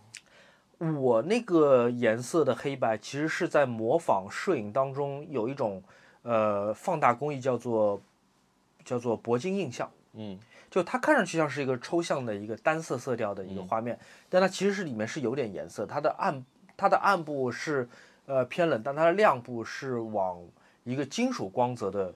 一个颜色方面这么去呃转变的，呃，这个也会像林叔在使用的一些暗房的工艺，嗯，呃，所以呃有一些技术上的小的点是，反正是。所以你希望这条片子呈现出来，其实也是接近他的作品呈现出来的视觉感。对，如果可能的话，我希望这样子。而且第一集我是有旁白的，第一集我觉得有很多话二幺四是不能讲，我能替他讲，我能替他把各个段落串起来。嗯嗯，但是第二集我觉得，就我拍完之后，我就觉得林叔这条片子我，我作为一个创作者，我可以不留任何旁白，我甚至连就是表达说明的字幕都不用加。就林叔一个人，他所有的话，嗯，呃，剪辑在一起，他能把这件事情，把他的想法、创作思路讲得特别的清楚。嗯，嗯创作思路是、是一个是一个很难的事情。其实、嗯我其实这次回学校去，愿意愿意去做这个分享，其实我挺懒的。嗯而且我觉得我很多东西是感受的，就是我们常常会说一句话，都都这么明显了，还需要说吗？嗯然后那汉娜逼着我就把这个事情做了，就是我第一次对我整个的一个创作思路做了一次理性的分析，就是我等于说换了一个角度去看自己。我觉得我不知道，因为我没有看完那个片子，我觉得我我挺想看一下林林叔他的这个说法的。嗯嗯，哎，那我们来聊聊我们的冤枉钱吧。嘿嘿，呃，本本周我最大的冤枉钱就是我们在安吉拍摄的时候，我那架价值三万三千块钱的大疆新款无人机掉到了河里。哎，沉到了防水吗？它防水是指它它的灯在水底下仍然能继续亮，那个电池不会因为进水而短路，它灯一直在亮，但是机器是毁掉了，呃，以至于数据我们都没办法导出来。我们现在送回深圳了，看看深圳大疆的工程师能不能帮我们把之前拍摄的片段从硬盘里恢复出来。嗯嗯，怎么回事啊？怎么会？呃，那个机器我飞的时候确实有一点贪心，呃，我飞的是 S 档，S 档就是运动档，它速度会很快，而且它没有避障，它会把避障给关闭掉。嗯呃，然后我飞的时候又犯了那种盲目自信的错误。其实我离我飞的地方是离得很远的，我看不见我的那个机器的真实的飞行路线。嗯，它当时在围绕着这个两个艺术家在河岸边做一个盘旋的动作，但是他的后屁股直接撞到了河另外一侧的悬崖。所以沿着悬崖掉到了河里面去，而且是在我们这一侧岸是够不着的。嗯然后当时天还是亮的，但是马上就天就黑了，我们就看到那个水底下有一团光，红的、蓝的、红的、蓝的，这么交替的在闪烁。呃，第一反应，因为这是淡水，嗯所以这飞机很有可能是有救，但后来证明这个这个这个想法是错的。然后同时又有点担心，因为我不知道这个电池，因为它不是一个防水的设备吧，嗯。就是它有很多很多缝，嗯。它一旦就是进了水，嗯。这个灯就会灭嘛，然后我们就可能就不太容易打到它，因为天会天快黑了。我记得我小时候看《泰坦尼克号》，就是最出名的那个版本嘛嗯，James Cameron 那个版本《泰坦尼克号》，其中有好长一段沉船，就是船都已经沉到水里面了，然后那个大厅的灯还在往外面闪光，嗯我就觉得这不合理，啊！你这船都已经进水了，你这个灯怎么还可能是亮的？不合，真的不合理。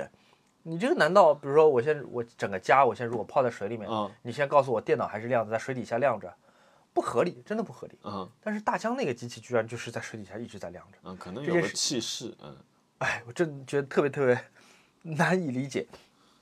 然后，但那天其实挺冷的，又是在山里面，其实嗯。气温是很低的，有一点像泰坦尼克滨海沉船。嗯。呃，先是我们那个我们拍的艺术家叫宁凯，他是一个河南的摄影师，他自告奋勇要把衣服脱了，然后要游过去，我们都不敢让他下水，因为第一，呃，那个地方很美嘛，我们不知道那个水有多深，哦，这种而且很有可能有四五米深的，对，万一我们看不到地方水有点急，把它冲走了，啊呃，他在什么地方能重新上岸，我们都不知道，然后天已经黑了，嗯呃，犯不着为了这么一个机器去冒险，所以它已经是现在最贵的民用无人机了。嗯然后第二，水实在是太冷了，万一底下抽筋，嗯是是啊，很很为难。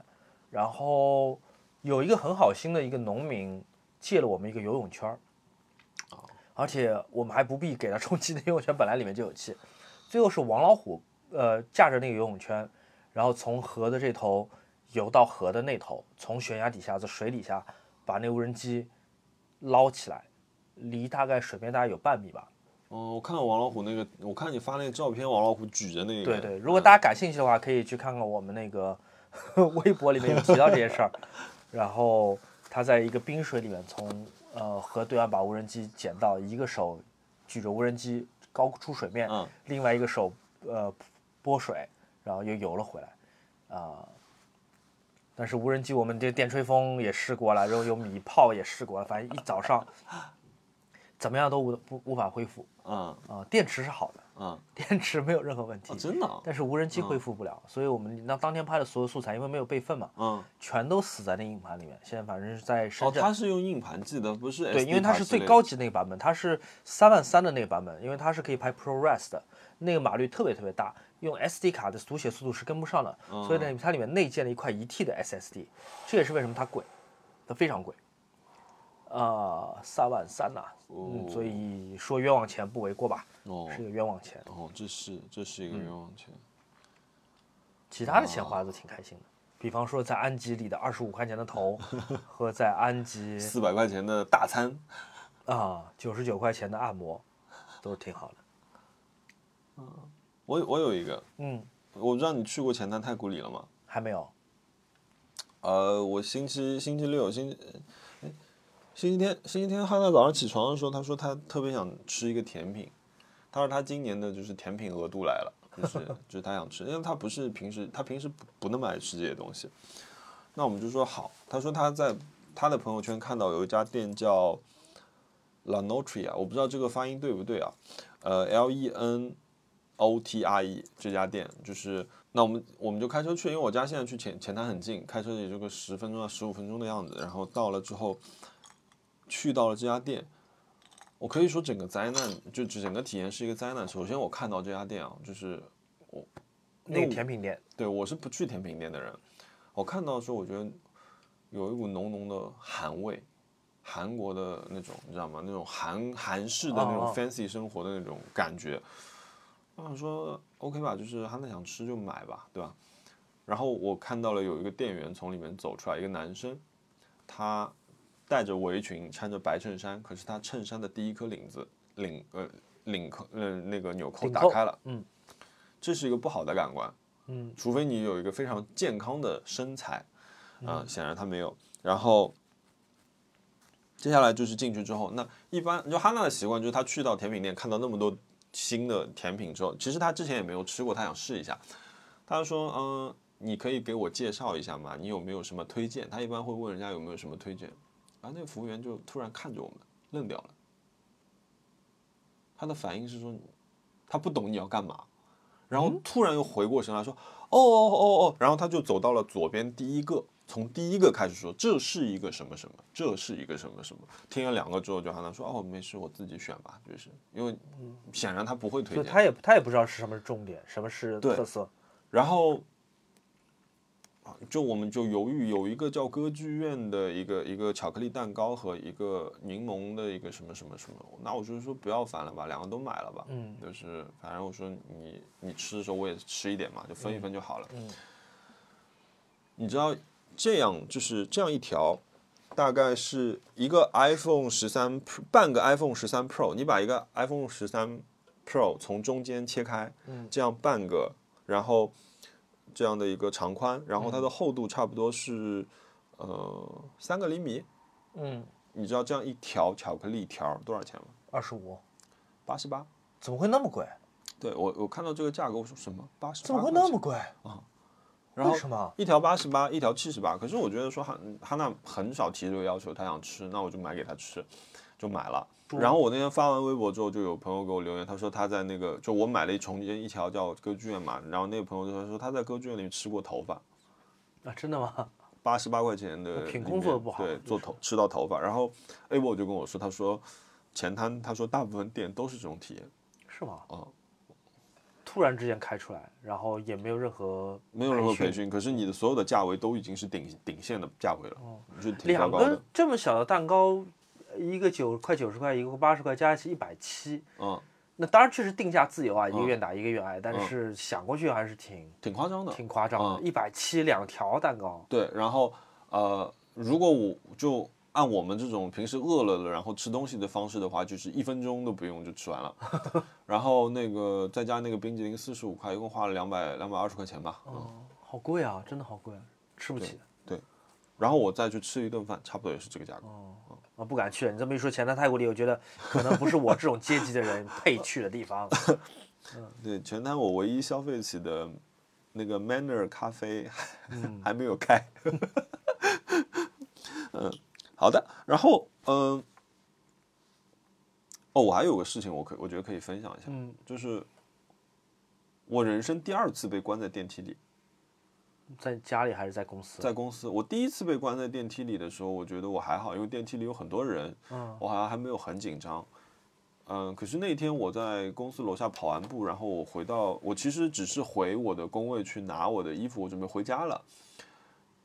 我突然我被卡在了十八楼，然后电梯里只有我一个人，然后你可以听到电梯门一直在那咕咚咕咚，你就知道门可能卡在了某个是东西上面打不开了，然后那一刻我有点害怕，然后我就按了那个警铃，按完警铃之后，突然整个电梯开始蜂鸣了，哇，我觉得好恐怖。那是你听上去有点吓人。对，蜂鸣了之后，我我我突然额头一热，然后我就，然后我就跟正好刚好电话那头接通了嘛，还好他们就是一直有人在。然后他说，我说你们大概多久能到？他说要十分钟，他们不在楼里面吗？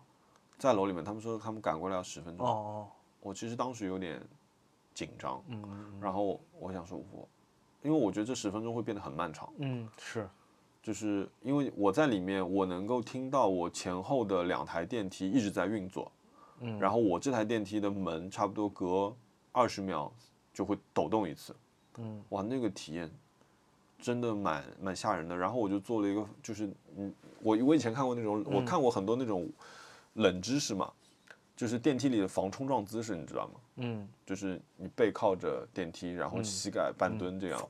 那个缓冲的姿势。对对对，然后我把呃我到下面可以按的楼层全部按满了，嗯，就是就我但我我我觉得那十分钟，后来我嗯那个电梯门突然就打开了，很很很奇怪，也不懂为什么突然就打开，所以是他们他们工作人员打开的吗？不是工作人员还没到那个时候。然后打开之后，我正好有个同事在门口等电梯，哦，然后他看我出来，我说你千万不要坐这个电梯。他说他说莫你怎么了？他说你身上脸上全都是汗，他说你脸雪白哦，啊，就是但你们办公楼挺新的呀。我我去过一次，我觉得你们的办公楼应该照道理不会出这种问题。我我我不知道，就是就但这次我，因为我那天还给我我组里发消息，我说哦 shit，我说我被困在了那个电梯里面，然后我朋友还说哦，希望就是 hopefully there's nice people around you 嘛，他们开我玩笑嘛，我说 I'm alone，就就我觉得这这个体验还还挺吓人的，我觉得大家建议大家，如果你在高楼里上班的话，还是要去看一看电梯的那个防冲防冲撞、缓冲姿势，这些救生的技巧什么要看一看。我这两天在家里坐电梯，我都有点 而且你这比较亏的是，你快下班的时候，你要是早上的话，你还能逃一天班。哦、我真的就是就是跑完步，我想说哦，上去拿个包，我走啦，然后我在电梯里面被困了十分钟，嗯，而且那个救援队还没到。你还有别的冤枉钱吗？或者买了什么得意的东西吗？哎，我买了一个还蛮好的东西，啥？也不是买，呃，也不是一个东西吧，我买了一个服务，嗯，我买了一个家里洗空调，就我洗了家里三台空调，上上门，他们还真的蛮好的。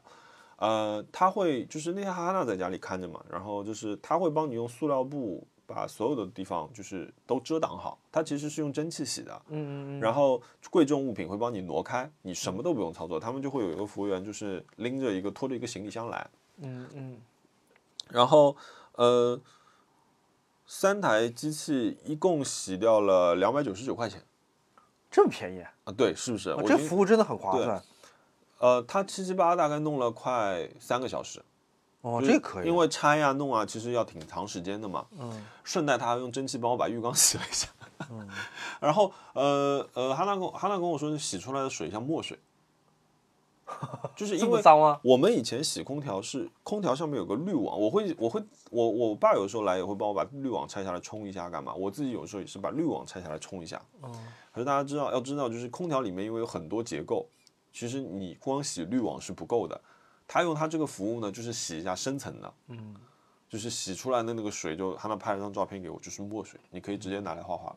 嗯，就这个，然后我很明显的是，我这两天呃，我的鼻子，我鼻子很敏感嘛，所以这两天明显鼻子会好过很多，嗯，就没有那种连续喷嚏了，十个喷嚏这种，说明它净化空气作用增强了。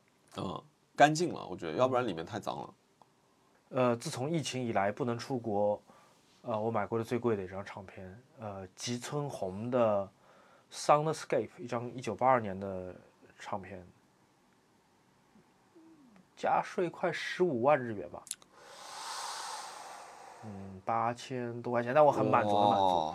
呃，因为这个唱片可能一年也出现不了一次，对，嗯呃，而且之前两次我都拍失败了。我去年有一次拍了一张，呃，卖家取消了交易，我不知道为什么，反正就是不卖给我。嗯然后今年还有一次有一张小瑕疵的唱片，我本来以为因为有小瑕疵可能会省点钱，能便宜一点，然后结果拍到了十二万七千日元，没有赢下来。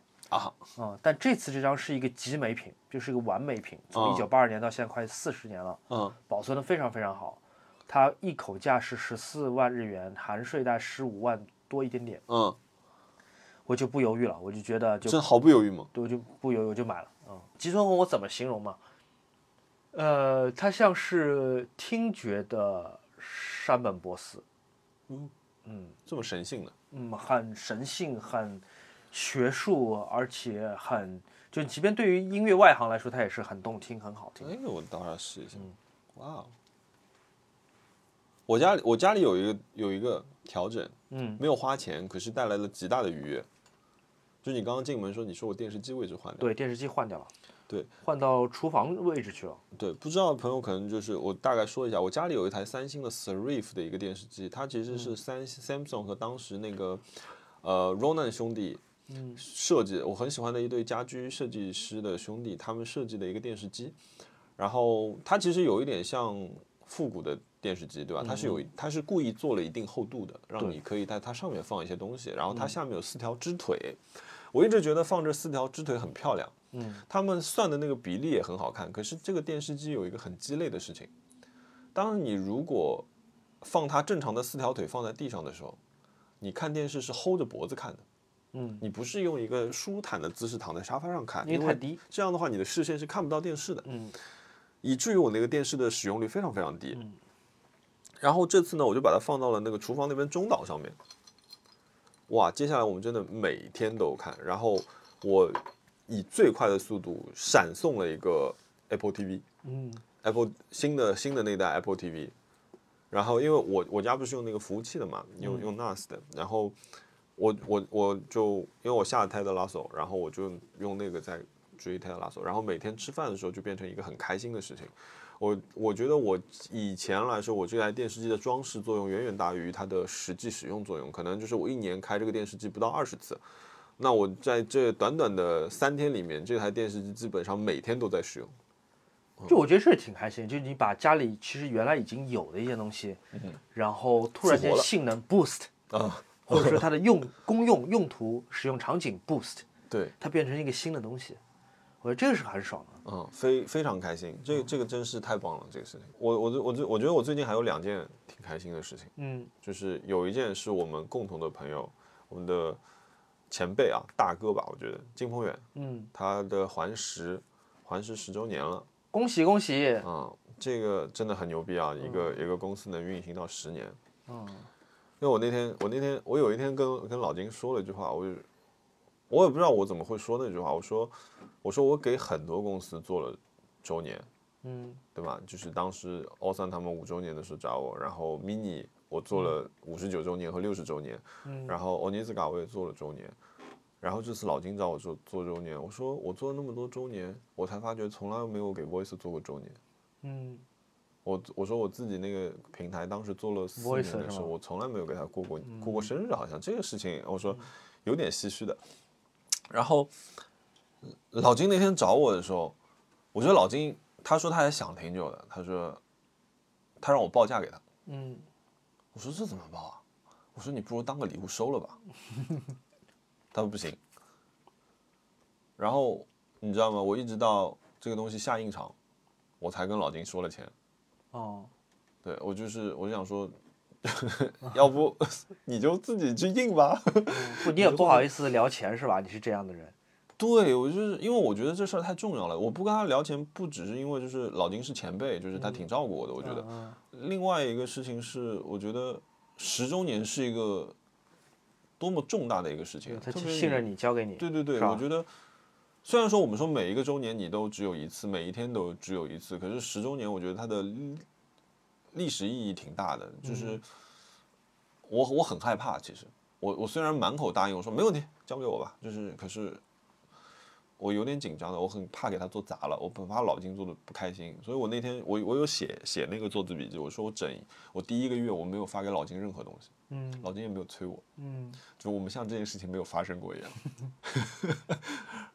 然后，但是我每天都在想嘛。然后后来有一天，我就叭画了一画了一张很简单的草图，只是单线勾了一下一个草图，我发给老金。我说我我想怎么怎么怎么怎么怎么怎么样，我我赋予了一堆含义在里面，就是你知道吗？就是我我犯病了，就是我觉得我忘记了最本初的东西。我写我说了好，我想好多好多事情在里面。老金只回了，我觉得老金没有喜欢那个东西，但是老金回了我一个按你的意思来。嗯他一直是我，我觉得他这个也挺厉害，他一直是无情绪表达，嗯他就是我相信你，我觉得他这个真的是给了我极大的尊重。嗯他说你你怎么做都可以，嗯，啊那是真好。嗯，然后然后后来我自己做，我做了大概两两三天之后，我就把那个方案给推掉了，我觉得那不行，然后我就开始想说，我就回到最最最最最最原本的事情。其实如果你去看这张《生活如故》的话，你会发觉一个事情，就是生活的“生”字，它的连笔是反的。嗯因为我觉得环石他们牛逼的地方，就是它有很多出乎意料的东西，有的时候甚至是逆向思维的。嗯其实这件事情我我没有讲，我之前说了风帆、它石头和纸这三个我想要表达的元素嘛，其实我把里面的很多笔画给反过来了。嗯我觉得这个是他们的一种怎么说？我觉得创意人应该有的一种反骨吧，一种叛逆精神吧。嗯所以、呃老金这个项目我真的做的蛮开心的。我觉得老金像在，就是就是他很尊重我，他和我和另外一个艺术家就是一个诗人，就是我们俩的东西。老金在整篇他的推文里面只是说了我们怎么去做这个东西，我他是很尊重我们个人的。其实老金已经付了我费用？他只是说他的十周年就好了，可是他还是去提了我们。我觉得说，真的，老金你给了我一个莫大的广告，竟然还给我钱，很开心。我觉得这个这个合作超级开心。哦，那出品是真的非常非常好。我觉得我今年做了几个项目，很开心。你一个，嗯那个我觉得这个结果是我们俩都开心的。我我我就有的时候，我那天分享的时候，我自己还在那边看，嗯，挺好的，就是自己会觉得美美的这种感觉。得意。然后陶老师的书是做的开心的，然后就是老金的这个，我我我觉得我我好像到了一个年纪之后，朋友也信任我了之后，他们就会跟你说，我那天在整理我在写写稿子的时候，他，哎，你怎么做都行。我好像反复会听到这句话，你怎么做都可以，就是就我觉得这个是个很很开心的一个事情，嗯。然后这是一个，然后第二个事情就是我我回了学校去做那次分享，嗯，然后这次是以很正式的身份回回学校的，然后你是在大讲堂里面讲的那种吗？对对对，我在一个大的阶梯教室里，你穿的什么衣服去的？我穿了哈娜送我的生日礼物，是个西装吗？不是不是不是，就就一个一个一个高领，一个、哦一个一个 Tom Brown 的一件高领，然后哦那个，呃，我我我可能我有十一年，十一年没有如此正式的回过学校，嗯我是提呃，就是学校帮我做了所有的申请，我是从正门开车进去的，就是还去做了核酸嘛，然后包括说最后跟我老师聊，然后学校里很多地方逛了一下，然后回最后去了那个大阶梯教室，面对平面系的一百个同学，嗯，就是啊，那天我有点。哦，我觉得有点触景生情那种感觉，就是看到以前的教室啊什么，就其实都挺大变化的。然后这个系，你想，我以前十一年前我就在这个系里面念书，去做这样一个一个事情。现在变成了大家的学长和前辈，荣誉毕业生。哎，那个没有，那没有，没有。我其实是个很糟的毕业生，就是对。然后我我觉得我觉得是个很好的事情，因为我一直跟那些学生说，你我可能有在微博上有人觉得说我做的东西不错，或者是有挺多朋友觉得我做的东西不错，啊、叫我老师老师。其实我我我，首先我没有资格当老师，第二个事情是说，呃，我觉得我运气挺好的，我我可能很顺利的找到了一个自己善善于的东西。可是我说我那一场的讲座，我其实不想把它当成一个讲座，我想用很短的时间介绍一下我自己之后，我想跟你们聊天。但是我发觉不行，我问了很多下问题下去之后没反应。我不知道那些小孩他们是出于害羞还是什么原因，他们很少有反馈。我不知道你你最近去做这些分享的时候，你你有这种感觉吗？我上一次分享是和赵梦莎在北京的 SKP 做一个关于艺术书和图像摄影的一个分享。嗯，我觉得那场大家还挺踊跃的，他的受众是微博召集来的朋友们，哦就是他们不见得是那个一定是对艺术或者是摄影非常了解的朋友们，呃，但那场气氛很好。那我其实我挺希望大家问外行问题的，对我觉得我大家不需要在那边问很专业或者说是很艰深的问题，大家在那边就是要大胆的去问外行问题，就好像你刚刚说赛车，我问你那些外行问题是一样的。那一场我给我大家很很呃，给我跟赵文莎很大鼓舞的，就是我觉得大家都挺愿意问问题，挺愿意参与的。其实我平时在微博也是一样的，就是好多朋友会说，其实不敢私信我或者不好意思私信博主，嗯怕博主不回复或者怕博主那个怎么讲打扰到博主吧。嗯我其实我特别喜欢看别人私信我，就有时候他们问的问题，我确实回答不了。嗯就例如说，熊老师，我该怎么才能开心起来？嗯我不知道，我也不知道答案。这个可能世界上没有人知道答真的案。不知道。但但我可能会问一些别的问题，我就会说是最近有什么事情嗯让你不开心了？我有可能我确实我不能给他方案，嗯但他也许讲一讲，嗯就无论是家里的事情、父母亲的事情，还是说男朋友女朋友的事情，就他可能讲讲，他自然就会排遣一些。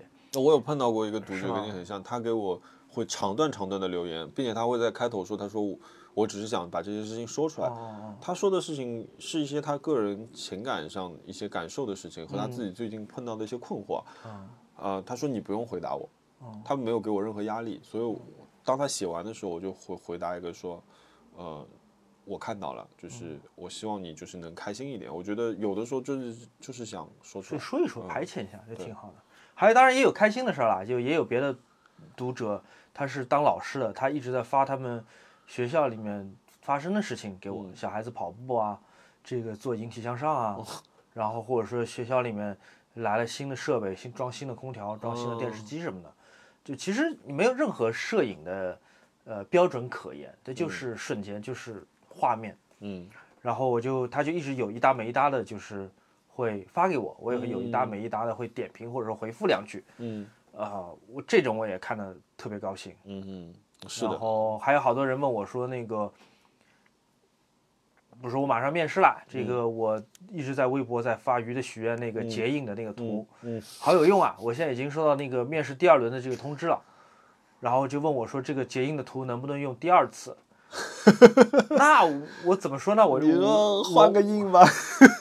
我其实我是这么说啦，我就说我们这个结印啊、不管那个就是痴心妄想的梦想，比如说你要中五百万，这个结印帮不了你，嗯对吧？我们这个鱼的许愿结印确实帮不了你实现很天大的梦想，但如果这个事情是你应得的，比方说你很努力，嗯。你应得这么一个工作机会，但是因为你运气不好，也许用了这个结印，嗯能帮到你一些。当然，我也知道说这这个结影就是最开始我们是一个自我调侃和揶揄的一个结果，它没有任何超自然的力量。而且它是一个，我觉得给自己一个心理暗示嘛，你相信一下，尊尊重一下非自然力量，其实挺好的。对，所以最后我还是跟那朋友发了一个私信，因为他最后被录取了，嗯所以我就跟他说，如果有一件事情是你值得的，就是你你配得的，你应得的，你很努力，你应该被人看见，你非常的优秀，你应该找到一份工作，或者说是你是一个很痴情、很浪漫的人，你应该总有一天你要找到一个恋爱。最后肯定不是因为什么鱼的许愿的结印帮了你，这个就是应该你应得的。对，这是你应得的，就是你可能你昨天没有应得，你昨天你也不知道你什么时候会得到，但你今天得到，你不用来谢我，嗯，也不会是因为这个很模糊的这个图片帮了你，这就是你应得的。但至于你没有得五百万，你也别怪我。要是这个结印能得五百万，我们俩早发财了。嗯，这个挺好玩的。但我我我也是，然后后来，呃，就变成我跟浙大的一个老师，嗯因为他刚好他也是是是我们的听众，然后他也买过我的海报，嗯，然后我等于说他在台下，我在台上，我们在做一个对聊。对，但是我后来就回来的时候，我就跟我老师说，我说，哎呀，我说我真不知道我我这聊的有没有用。我老是说，我说你，他我老是跟我说你在积德。对，因为因为我没有我没有我回学校去讲课，我是没有任何费用的，就是嗯没没有，而且我没有连我的吃就是吃住全部都是我自己来，因为我说我我不知道我不说其他的事情嘛，我说我对我学校是有感情的，嗯所以我说我可以回学校去做这个事情。嗯，哦，还有一个很好笑的事情，就是以前带我的一个老师那天来，是我的我上品牌形象的那个老师，嗯啊、我我很感谢这个老师，这个老师蛮好玩的。嗯他呢那天就说，他说聊完了嘛，他听完了那个课之后，他说，哎，你去我工作室玩会儿吧。我说好呀，然后我说去去去去，然后他说你要坐我车还是怎么样？我说我刚好开车了，我说我不如我跟你后面去，然后那个呃玩好了之后，我们就上高速回上海了嘛。嗯然后，然后我下到楼下的时候，我就跟他说，因为还有几个老师一起嘛，然后我就说，他说，哎，你，我说你哪个车啊？我很自然问他说你哪个车啊？因为我已经离开学校这么久了嘛。嗯然后他一直，然后我就下意识说说，哎，说你没换车啊？这句话对我来说再平常不过，因为我知道那个老师特别爱惜那辆车嘛。他以前是属于他有一辆奔驰的 C 级啊，他以前这辆车开到草坪，如果碰到草坪，他都要下去摸摸有没有就是蹭到的哦那种，就是很爱惜车子，保养的很好。然后另外一个老师就笑了，他说干嘛？你笑他？你笑他那个？那个就是没有没有进步还是怎么样？我说我完完全没有，我说我因为我知道他很爱这个车，嗯嗯，这也是，我觉得哇，这个老师蛮蛮好玩的。嗯，你哎你你你会你有去跟大学生聊过天吗？虽然我们粉丝里面很多是大学生，呃，你说在学校里面是吗？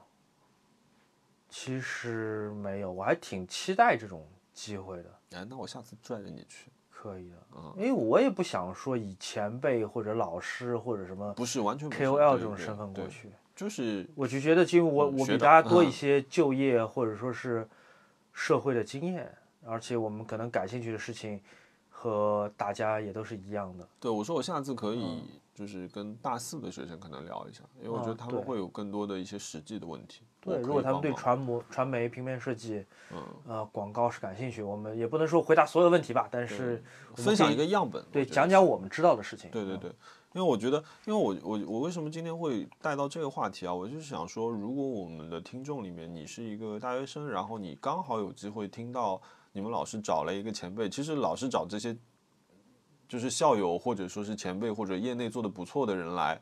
其实老师也是花挺多精力的，他是想让你们有机会去接触更好的事情的，或者更接近现实的一些事情的。所以我觉得你要踊跃的去提问，你根本不用担心你自己提出来是一个什么样的问题，就是再蠢的问题，我都希望你能够站起来问我。嗯当然也可以私信我们啦，就是如果你有什么私信就是想分享或者想要问的，也可以私信我们，嗯，不用怕打扰什么的，其实没有这么回事儿。对，就是打扰我就不回，就是但是我能回的时候我就会回你，就是我不能打保证我会即时回你。对，嗯，好的，那我们今天要听一首吉村红的音乐。可以啊，我可以放首《吉村红》，吉村红真的是灵魂洗涤，我跟你讲，就可能就相当于就给你洗空调，好吧？，那我们今天就到这里。哎，没有许愿，许愿，快速许愿。快速许愿，哎，我的希望我的电脑快点发货，我电脑真的太慢了，我的十六寸 MacBook Pro，我的包都已经到了一个月，我电脑现在还遥遥无期。我许愿就是我的笔记本电脑快点发货，快哦，点。今天有一个朋友问双肩包的，请你听我们上一期节目第三十八期节目，熊老师有好好介绍他新买的那个 Bellroy 个包。嗯，B E L L R O Y Bellroy 的那个包的型号叫 I Apex A P E X。嗯嗯，好好的。我的许愿，我我就我有跟你说过嘛，我想说我想休一个假，然后跟你出去拍一条片。好呀，嗯、欢迎。对，找个假期吧。我觉得对我最近快快压的不行了，嗯，我想去回到一个很很纯真的状态做创作。嗯嗯。那行，这就是我们的愿望。谢谢，谢谢大家收听，谢谢你。我们这期节目是不是又超长了？超长，哎，我们那个频率跟不上有台，但是但是我们用量，量一大坨，哎，一大坨。嗯整个一大坨。啊回头见拜拜。拜拜。